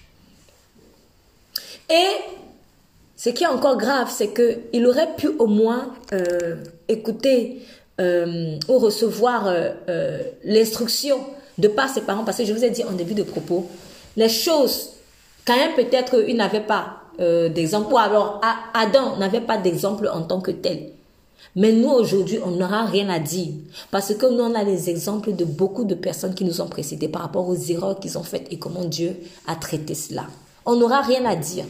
Caïn, il avait quand même un petit exemple. Peut-être personne n'avait jamais tué. Oui, personne n'avait jamais tué jusqu'ici, mais il avait quand même un exemple de désobéissance avec ses parents. Et qu'est-ce qui s'est passé en fait? Il est écrit verset 17 en Genèse 3. Euh, et Dieu dit à Adam, puisque tu as obéi à la voix de ta femme et que tu as mangé l'arbre au sujet duquel je t'avais donné cet ordre, tu n'en mangeras point. Le sol sera maudit à cause de toi. Tu en mangeras les fruits avec peine tous les jours de ta vie. Caïn, il savait ça. Caïn savait cela. Il savait que le sol donnait de son fruit avec peine parce que son père avait péché. Mais malgré cela, il n'a pas copié en fait l'exemple. Il n'a pas pris cela comme une leçon. Il a fait la même chose. Comme il a fait la même chose, moi j'ai l'impression que pour lui c'était un peu, c'était grave. C'était plus grave. Pourquoi? Parce que si avec Adam on dit le sol sera maudit à cause de toi, tu en mangeras les fruits avec peine.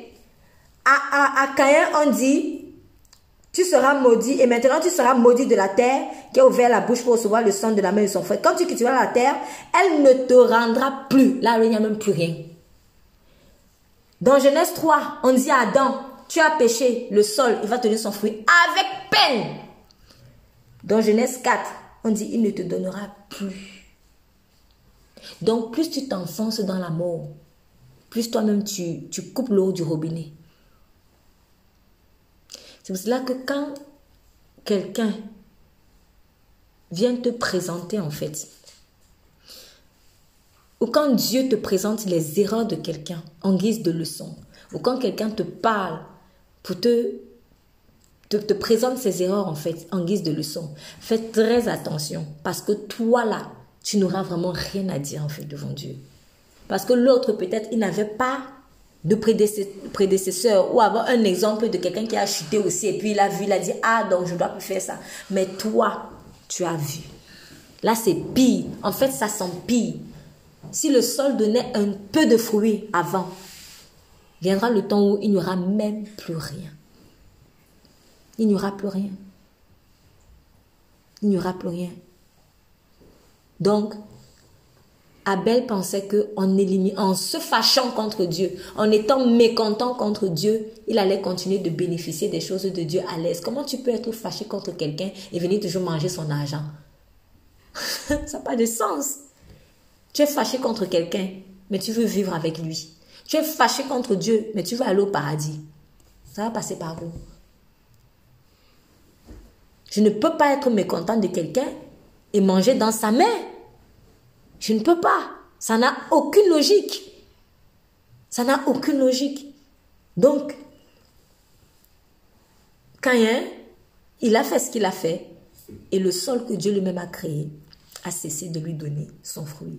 Mais regardez, est-ce que Dieu a lui cessé d'aimer Caïn? Non. L'amour de Dieu, vraiment, est... Franchement, on ne peut pas, on peut pas, on peut pas le mesurer. On ne peut pas le mesurer. Quelqu'un qui vient de verser le sang. Quelqu'un qui vient de verser le sang. Quelqu'un qui est toujours en colère contre lui. Dieu vit encore. Et il dit, quand Caïn lui dit, ma peine est trop grande pour être supportée. Voici, tu m'as chassé aujourd'hui de cette terre. Je serai caché de devant ta face. Je serai vagabond et fugitif sur la terre. Et il arrivera que quiconque me trouvera me tuera. Maintenant, lui aussi, la peur qu'on le tue. Vous voyez comment la mort nous ment. La mort te dit va tuer. Mais en fait, toi-même, tu vas commencer à vivre dans la peur. Celui qui vole aura peur d'être volé, en fait. C'est comme ça. Ce que je fais de mal va laisser en moi une peur de vivre, de subir la même chose. C'est pour cela que pécher délibérément et sans se repentir surtout, sans se repentir ne nous donnera jamais la paix parce que tu auras peur qu'on te fasse la même chose. Le voleur a toujours peur d'être volé. Le tueur a toujours peur d'être tué. Quand quelqu'un a tué quelqu'un, vous allez voir, il va commencer à dormir avec un pistolet sous l'oreiller. Je donne un exemple comme ça. Parce que lui-même, il a utilisé un pistolet pour tuer quelqu'un. Maintenant, lui aussi doit avoir un pistolet. Parce qu'il a peur qu'on vienne lui faire la même chose. En revanche, le bien, quand tu as fait le bien, il y a une paix en toi qui est là et une joie parce que quelque part tu te dis ah ça va me revenir un jour. Tu as la paix en fait quand tu fais le bien parce que tu sais que comme tu as traité l'autre, c'est comme ça que Dieu permettra qu'on te traite aussi.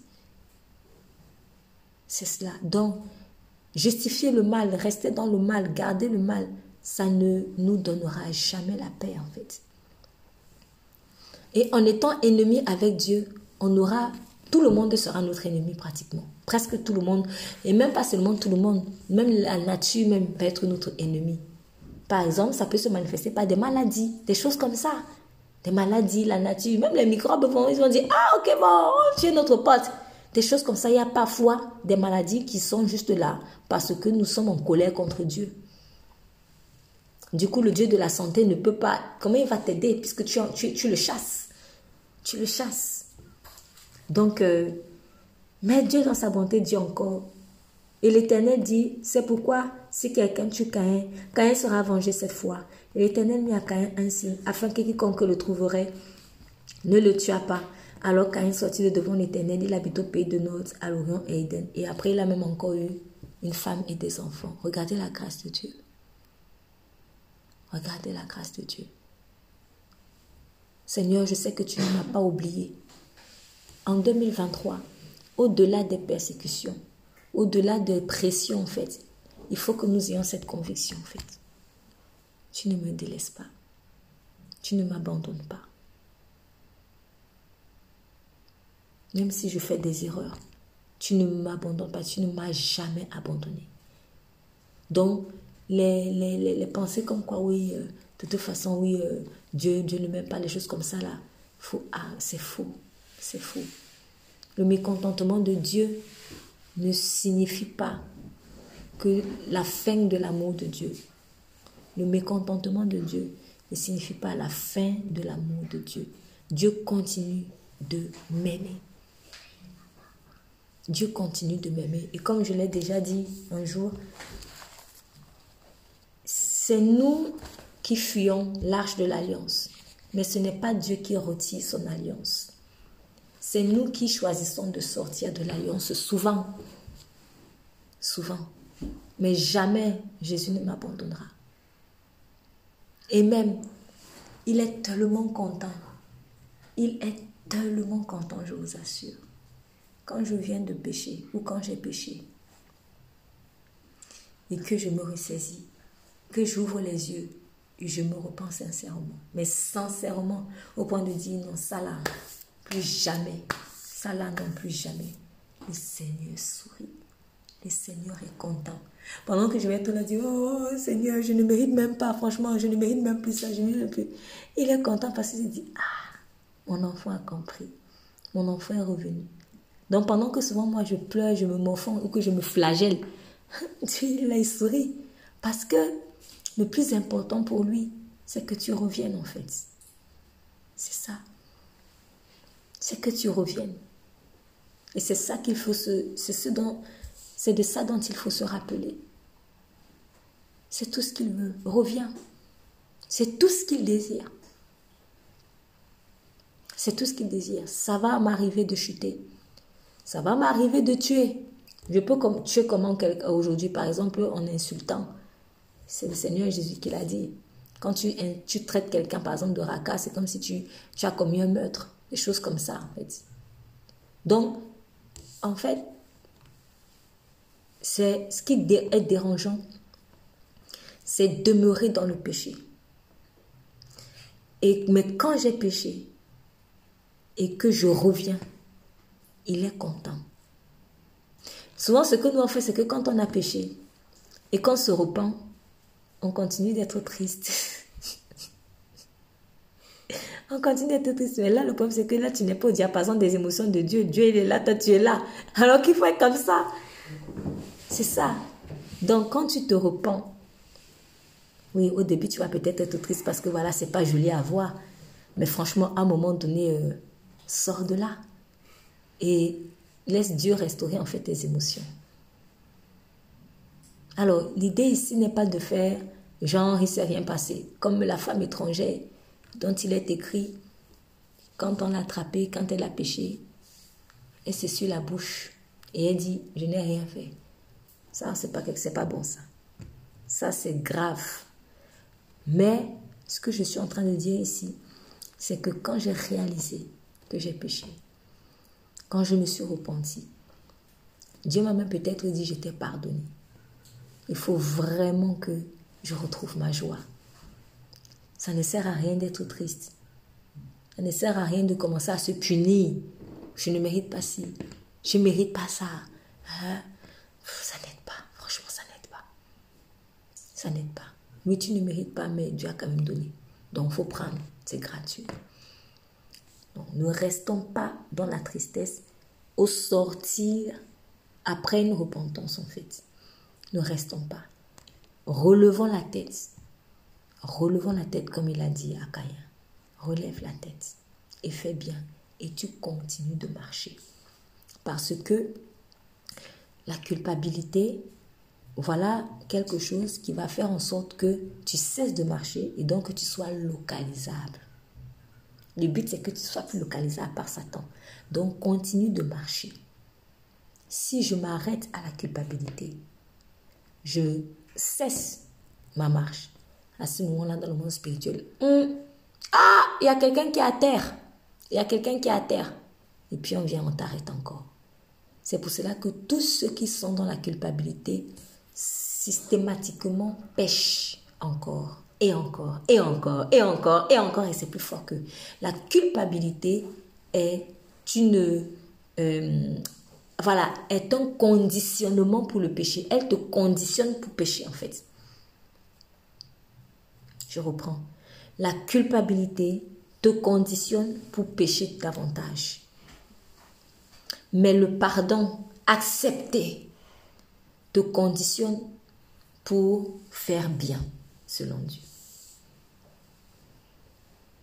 C'est ça. Donc, sortons de la culpabilité. Ça ne sert à rien.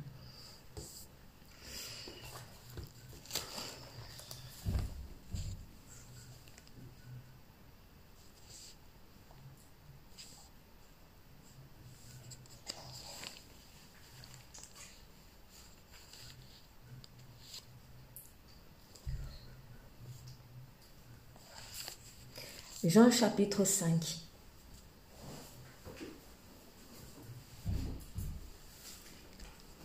Jean chapitre 5.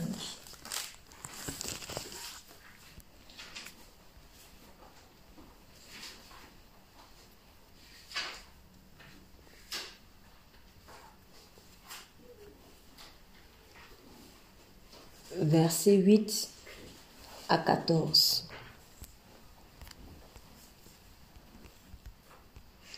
Je demande la lecture, s'il vous plaît. Merci. Lève-toi, dit Jésus, prends ton brancard et marche. Aussitôt, cet homme fut guéri. Il prit son brancard et se mit à marcher. C'était un jour de sabbat. Les Juifs dirent donc à celui qui avait été guéri C'est le sabbat, il ne t'est pas permis de porter ton brancard. Il leur répondit Celui qui m'a guéri m'a dit Prends ton brancard et marche. Ils lui demandèrent qui est l'homme qui t'a dit Prends ton brancard et marche? Et celui qui avait été guéri ne savait pas qui c'était, car Jésus avait disparu dans la foule qui était à cet endroit. Quelque temps plus tard, Jésus le retrouva dans le temple et lui dit Te voilà guéri, ne pêche plus, de peur qu'il ne t'arrive quelque chose de pire. Amen. Amen. Donc, en fait, quand j'ai péché, comme Caïn, c'est tout en fait ce que Dieu me dit. Va. Va. Quand on dit à quelqu'un va, ça suppose quoi? Qu'il était resté sur place. C'est-à-dire qu'il était resté statique. Il était resté couché. C'est ça. Parce que le péché nous, nous, nous, nous, maintient en fait au sol. Ce qui veut dire que quand la vie de quelqu'un est tout le temps couchée, c'est un signe de ce qu'il y a une forte proportion en fait de culpabilité.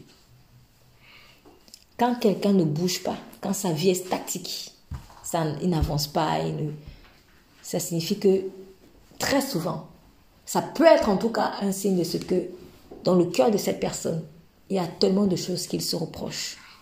Et du coup, il ne s'autorise pas, il ne s'autorise pas à aller de l'avant.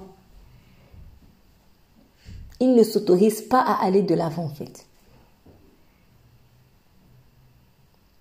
Et je crois que peut-être si je prie pour, euh, pour une situation, si je vis une situation comme ça et que je prie, je me dis mais pourquoi est-ce que j'avance pas? Pourquoi est-ce que qu'est-ce qui se passe? Essaye d'analyser si dans ta vie il y a des choses dont tu n'étais pas pardonné. S'il y a des choses pour lesquelles tu n'as pas reçu vraiment le pardon de Dieu. Parce que quand je n'ai pas reçu le pardon de Dieu, il y a la culpabilité. Et la culpabilité, elle est comme un boulet au pied. C'est-à-dire, tu marches, mais il y a un gros boulet. Jésus a dit, venez à moi, vous tous qui êtes fatigués et chargés. Donc, on imagine que tout ce qu'on portait là, c'était lourd. N'est-ce pas? Or, Dieu te dit qu'il t'a pardonné. Quand maintenant, tu dis oui, ok Seigneur, tu viens à lui et tout ça. Et après, tu laisses de nouveau les choses d'avant te culpabiliser.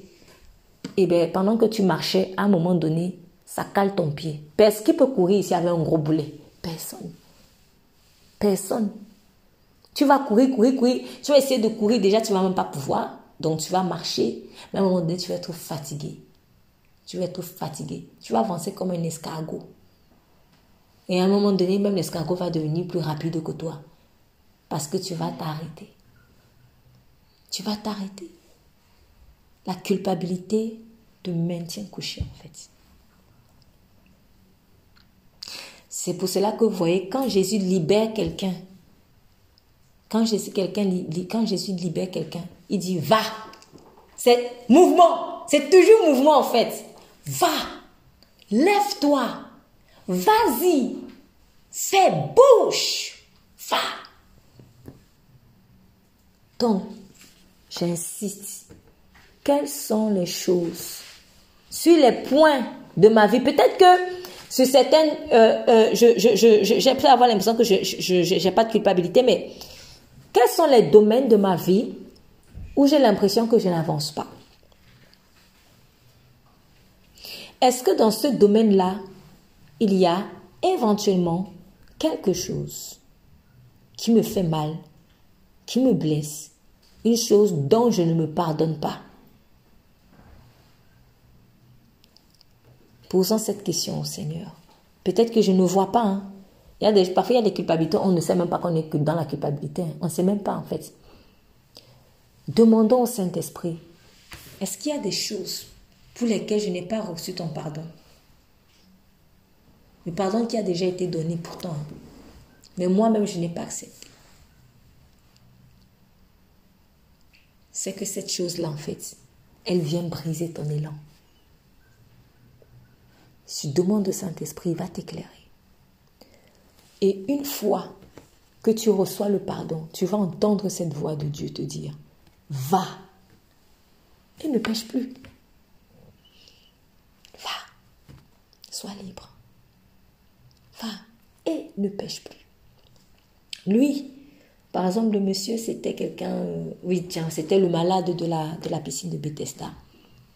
Donc, ce qui veut dire que sa maladie-là, qu'il avait laissée pendant 38 ans, c'était en fait euh, lié au péché, malheureusement. C'est pour cela que Jésus lui dit, va et ne pêche plus. Il dit, va et ne pêche plus, de peur qu'il ne t'arrive quelque chose de pire. Va et ne pêche plus, de peur qu'il ne t'arrive quelque chose de pire. Remarquez tout à l'heure dans le livre de la Genèse, est-ce que vous avez vu comment ça s'est empiré entre le cas d'Adam avec le sol et le cas de Caïn avec le sol? Donc quand tu fais quelque chose, quand tu, tu reproduis l'erreur que tu n'étais pas censé faire, là, il risque d'avoir des conséquences plus graves. Caïn a reproduit quelque part une erreur. Peut-être une erreur qu'il n'avait pas faite personnellement, mais il a reproduit l'erreur du père. Alors qu'il était censé s'inspirer de la leçon, en fait, que son père avait retenue de son erreur. Et du coup, finalement, le sol n'a plus carrément donné son fruit pour lui. Jésus dit la même chose au monsieur, dans un autre contexte, mais c'est presque le même principe. Va et ne pêche plus, de peur que quelque chose de pire t'arrive. Quand tu recommences la même erreur, quand tu reproduis une erreur, les conséquences s'empirent. Lorsque on a chassé un démon, c'est le Seigneur qui le dit. Lorsqu'on a chassé un démon de la vie d'une personne, il s'en va dans les lieux arides. Il revient, il voit que la maison est mise en ordre. Mais elle est vide. Comme elle est vide, qu'est-ce qu'il fait? Il va et il appelle sept autres démons. Et la condition de cet homme devient pire. La personne a laissé la maison vide. Donc ça, cela signifie qu'il a reçu sa délivrance, mais il n'a pas laissé le Saint-Esprit le remplir. Il a seulement, c'est comme les gens qui, c'est comme les, les, les dix lépreux là par exemple. Pour eux, ce qui les intéressait, c'est Jésus. C'est pas, c'est pas Jésus, c'est la guérison de Jésus. Ah, je veux la bénédiction de Jésus, mais je veux pas Jésus. Le problème, c'est que ce n'est pas la guérison qui sauve. Ce n'est pas la guérison qui effraie le diable. C'est Jésus qui effraie le diable. C'est ça le problème. Dans cette personne, elle est venue, dans le, Seigneur a utilisé l'image, dans la parabole, elle est venue et elle a pris la bénédiction de Jésus-Christ, mais sans accepter Jésus-Christ elle-même. Du coup, sa maison était vide. C'est ordonné, mais vide. Eh bien, le démon est venu avec le renfort, sept fois plus. Sept qui manifeste la plénitude, ce qui signifie que c'est grave. Hein.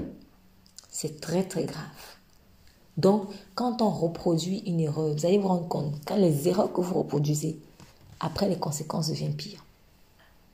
C'est comme ça. J'insiste donc en disant ceci.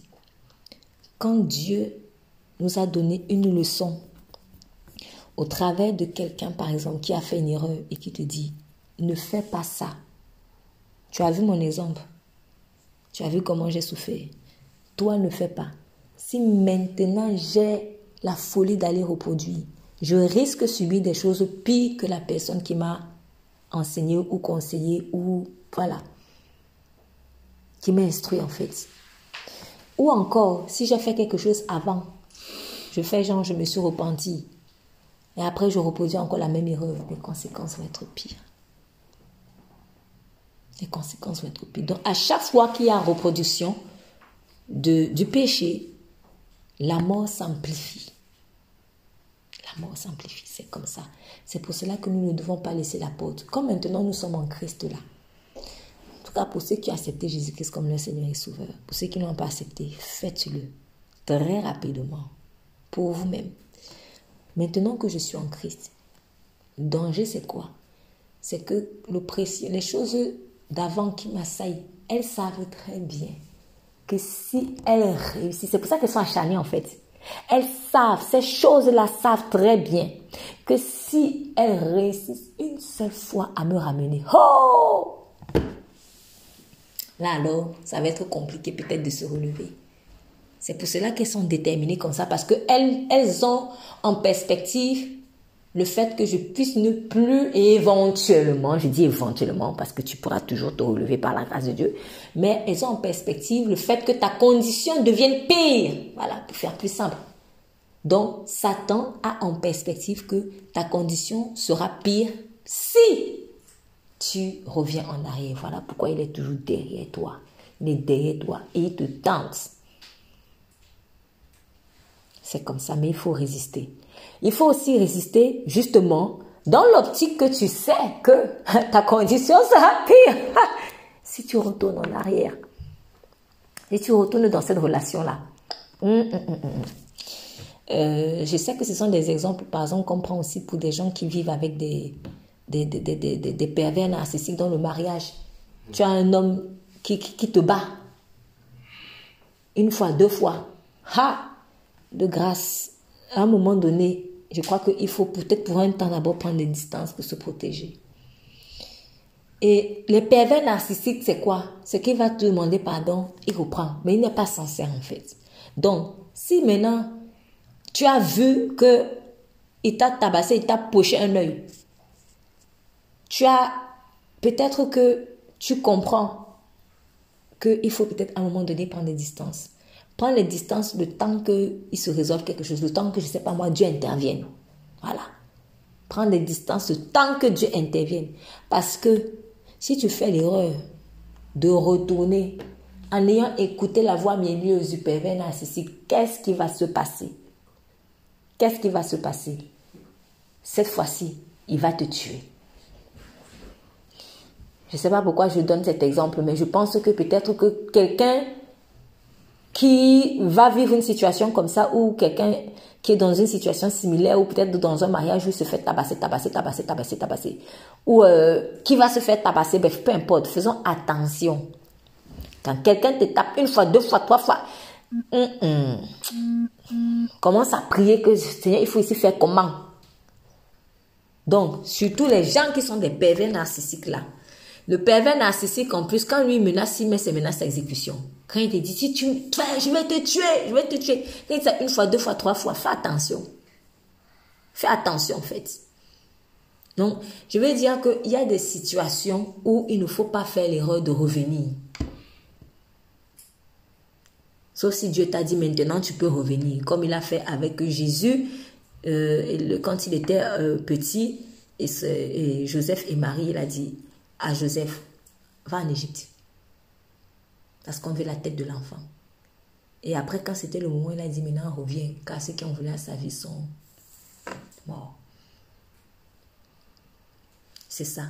Laisse Dieu lui-même te dire, pars, reviens, pars, reviens.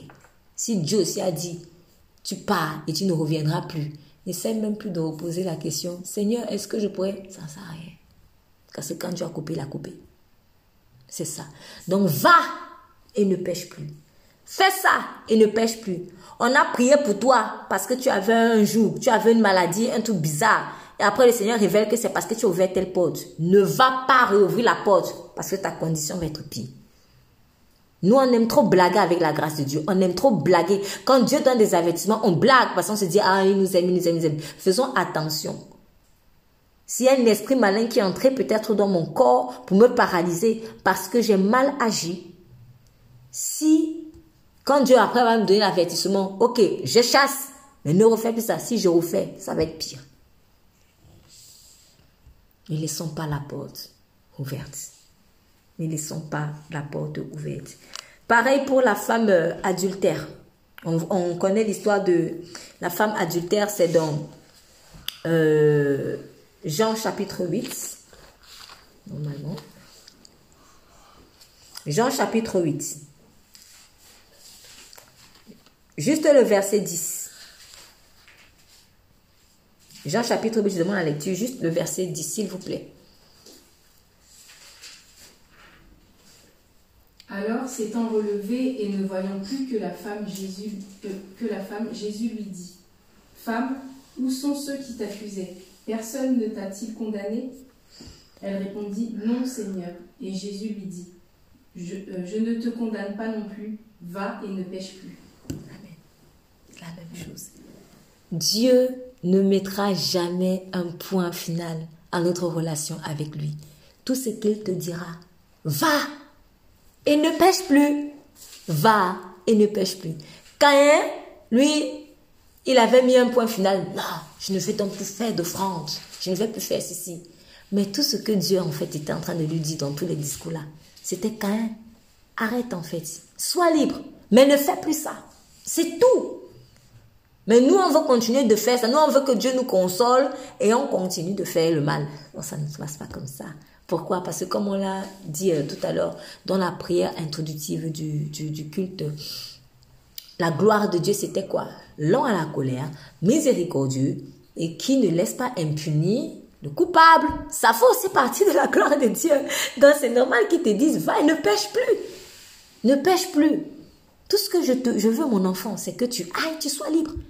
Sans ne plus pécher. Arrête de faire ce mal. C'est tout. Je ne te dis pas maintenant c'est fini entre nous. Je te dis juste arrête. Donc va et ne pêche plus. Donc, si la femme adultère faisait maintenant genre euh, Ah bah tiens, il m'a pas condamné, donc euh, je peux recommencer à aller avec mon amant. Ah non, non, non, non. Si elle va là-bas, c'est une condition pire qui va lui arriver. C'est ça.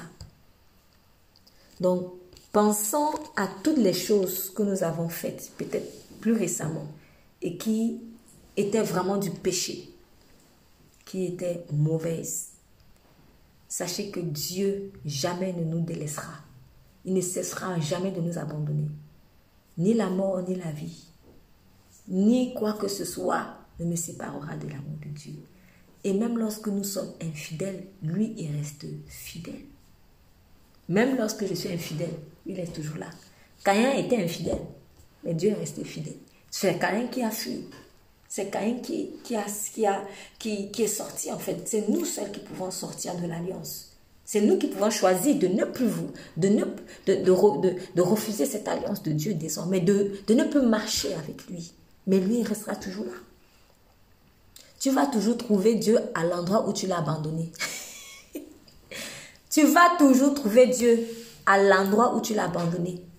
Si tu pars loin et que tu, tu veux t'égarer, si tu reviens là où tu avais chuté, tu vas le retrouver là. Dieu sera toujours là. Même lorsque nous sommes infidèles, lui, reste fidèle. Ce n'est pas parce qu'il a protégé la femme adultère qu'il corroborait l'adultère.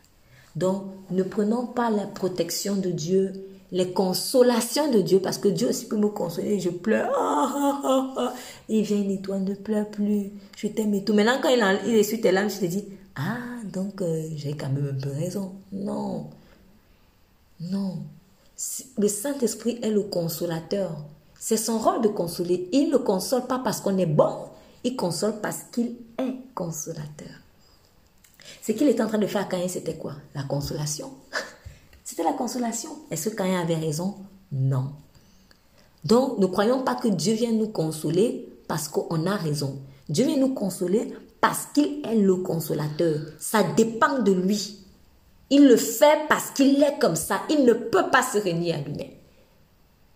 Et le, le, nos méchancetés ne, ne, ne, ne détermine pas son amour en fait.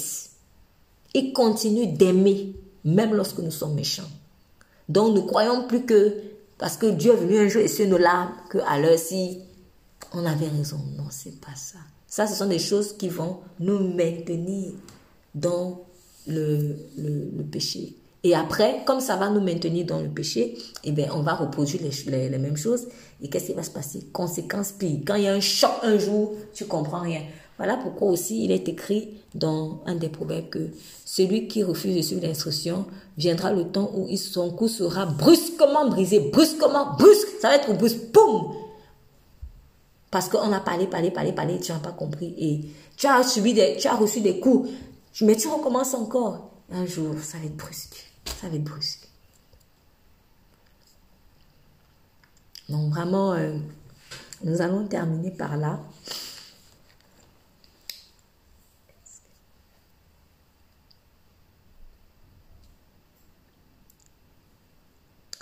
Nous allons terminer avec ce verset que je vais lire en guise de conclusion. 1 Corinthiens chapitre 10. 1 Corinthiens chapitre 10.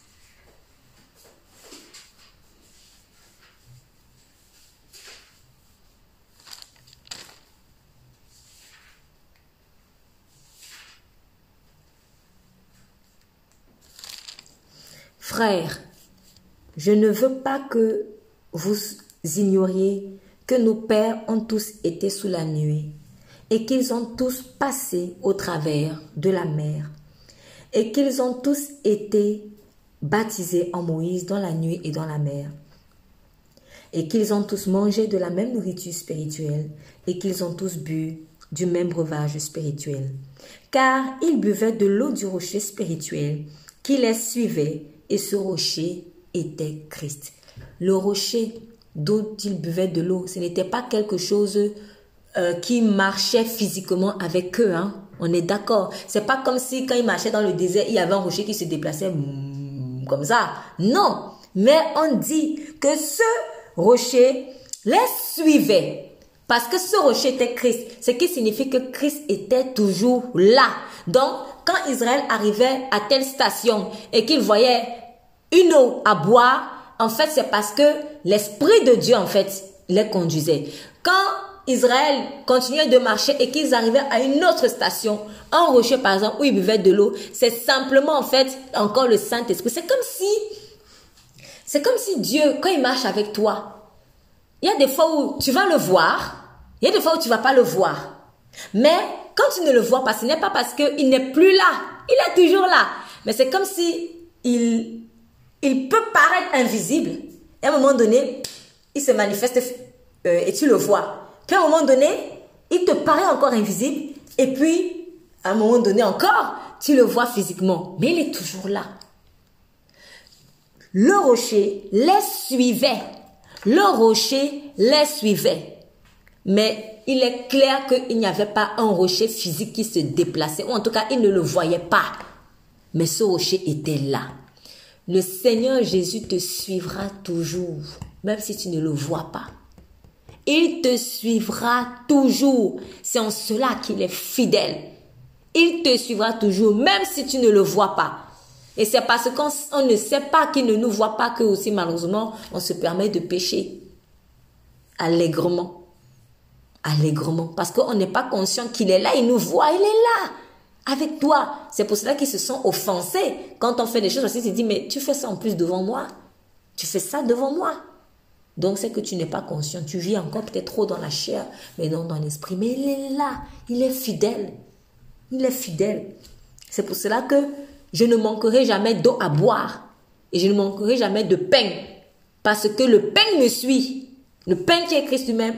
Et le rocher qui sort l'eau me suit aussi. Ce rocher qui est Christ. Je ne manquerai pas. Le jour où je ne l'ai pas vu physiquement, c'est pas grave. Mais il est là dans l'esprit. Et je dois avoir conscience de ça.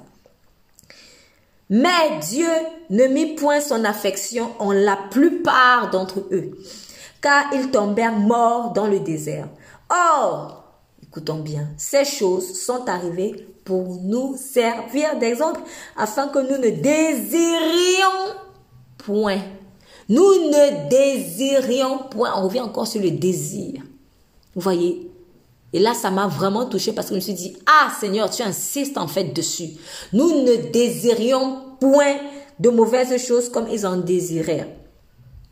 Et c'était quoi ces mauvaises choses? Tantôt c'était les concombres d'Égypte, tantôt c'était la viande d'Égypte quand ils étaient esclaves, tantôt c'était euh, la place de Moïse, tantôt c'était le bâton d'Aaron. Bref, leur désir se portait sur des choses mauvaises. Donc, finalement, lorsque Dieu place devant moi les personnes qui ont fait des erreurs, c'est afin de discipliner mes désirs. C'est pour discipliner mes désirs, en fait. Il faut que nous prions même pour ça. Seigneur, discipline mes désirs. Discipline. C'est toi que je dois désirer. C'est un adultère spirituel que de désirer autre chose que Dieu. Ne devenez donc point, ne devenez donc point idolâtre. Voilà, quand je disais en fait que le désir, désir s'accompagne toujours de domination. Donc ce que tu désires deviendra ton maître. Nous sommes donc bien dans l'idolâtrie en fait. Comme quelques-uns d'entre eux, selon qu'il est écrit, le peuple s'assit pour manger et pour boire, puis ils se levèrent pour danser. Ils sont restés, au lieu de continuer de marcher, ils sont restés statiques. Le diable a pu les localiser et a pu les détruire. Ne commettons point de fornication, comme quelques-uns d'entre eux commirent fornication, et il en eut 23 000 qui périrent en un même jour. Donc voilà les choses, voilà les, désirs. On donne juste quelques exemples de désirs. Commettre la fornication. Ne tentons point Christ comme quelques-uns, comme quelques-uns d'entre eux le tentaient et ils périrent par les serpents. Remarquez. Certains vont dire oui, mais quand Christ n'était pas encore là et tout ça, Christ était déjà là depuis. Puisqu'il dit, ne, tentons point le Christ comme quelques-uns d'entre eux le tentaient. Le tentaient. Donc Christ était déjà là. Ce n'est pas parce qu'il s'est manifesté à l'œil nu quand il est venu sur terre que alors c'est avant il n'existait pas. Jésus est Dieu. Il était déjà là. Le rocher là, c'était Christ. Dans le jour, quelqu'un viendra encore te dire ou me dire oui, mais avant que Jésus ne vienne sur terre. oui, tu as dit avant qu'il ne vienne sur terre parce qu'il règne dans tout l'univers. Il est là. Il est là. Il est là. C'est pas parce que tu ne le vois pas, mais Dieu est là. Et ce Dieu, c'est Jésus-Christ. Comme quelques-uns le tentaient et il périt dans les tentations. Tenter Dieu là. Le prendre comme son petit copain là. Ne tentons pas Dieu. Ne le tentons pas. Ne le tentons pas. Voilà des, mauvais désirs. Euh, ne murmurez point. On est en train de citer des désirs. Des désirs qui les ont fait périr en fait. Et si ça les a fait périr, moi je suis qui pour que si je fais ça, ça ne va pas aussi me faire périr. Non, si je fais la même chose, ça va me faire périr malheureusement. Désirer murmurer, les murmures. Voilà un mauvais désir qu'ils ont eu.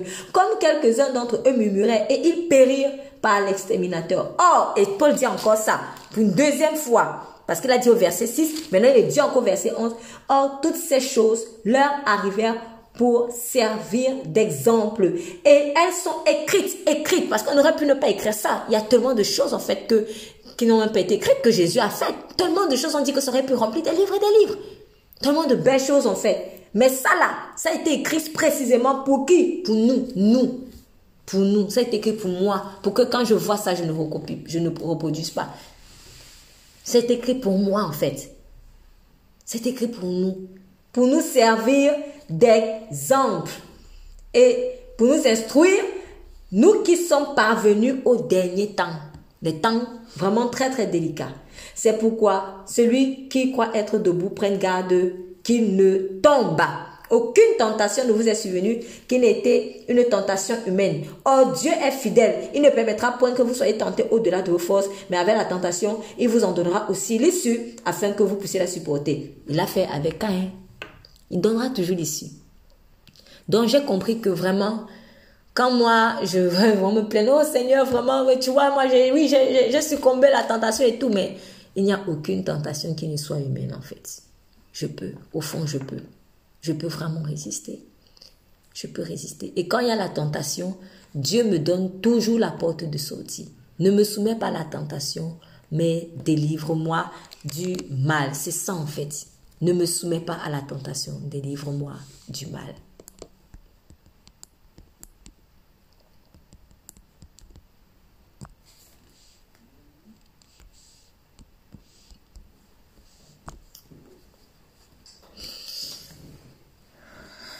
Nous allons prier, Père. Tu as dit dans ta parole, je lis le psaume 45, verset 11. Psaume 45, verset 10 à 11. Écoute ma fille.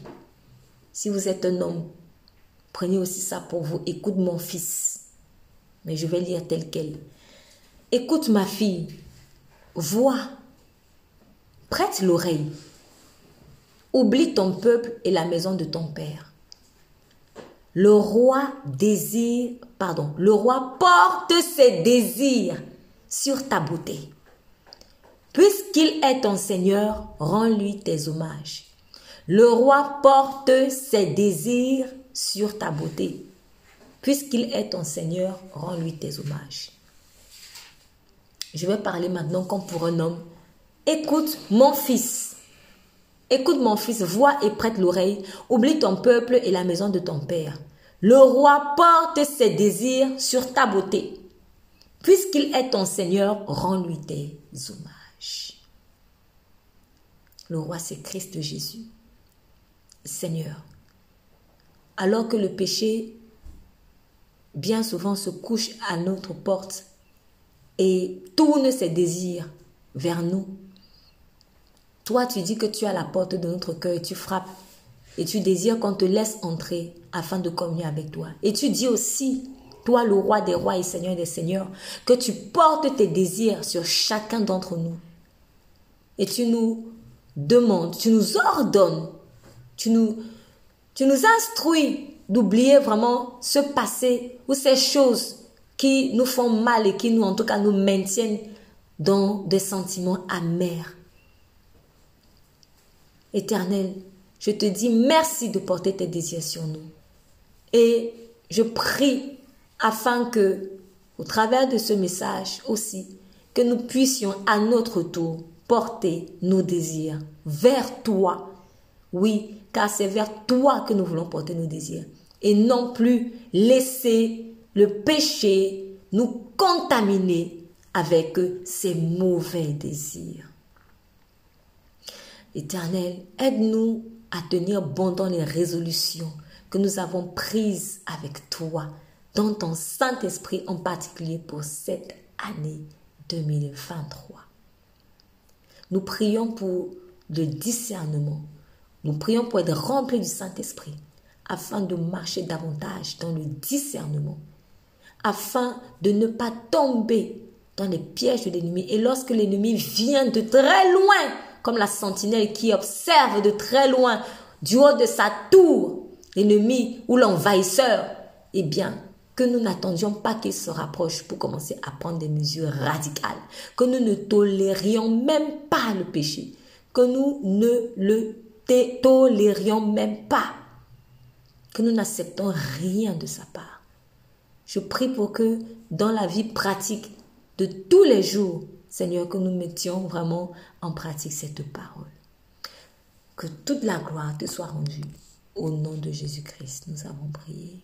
Amen, Amen, Amen.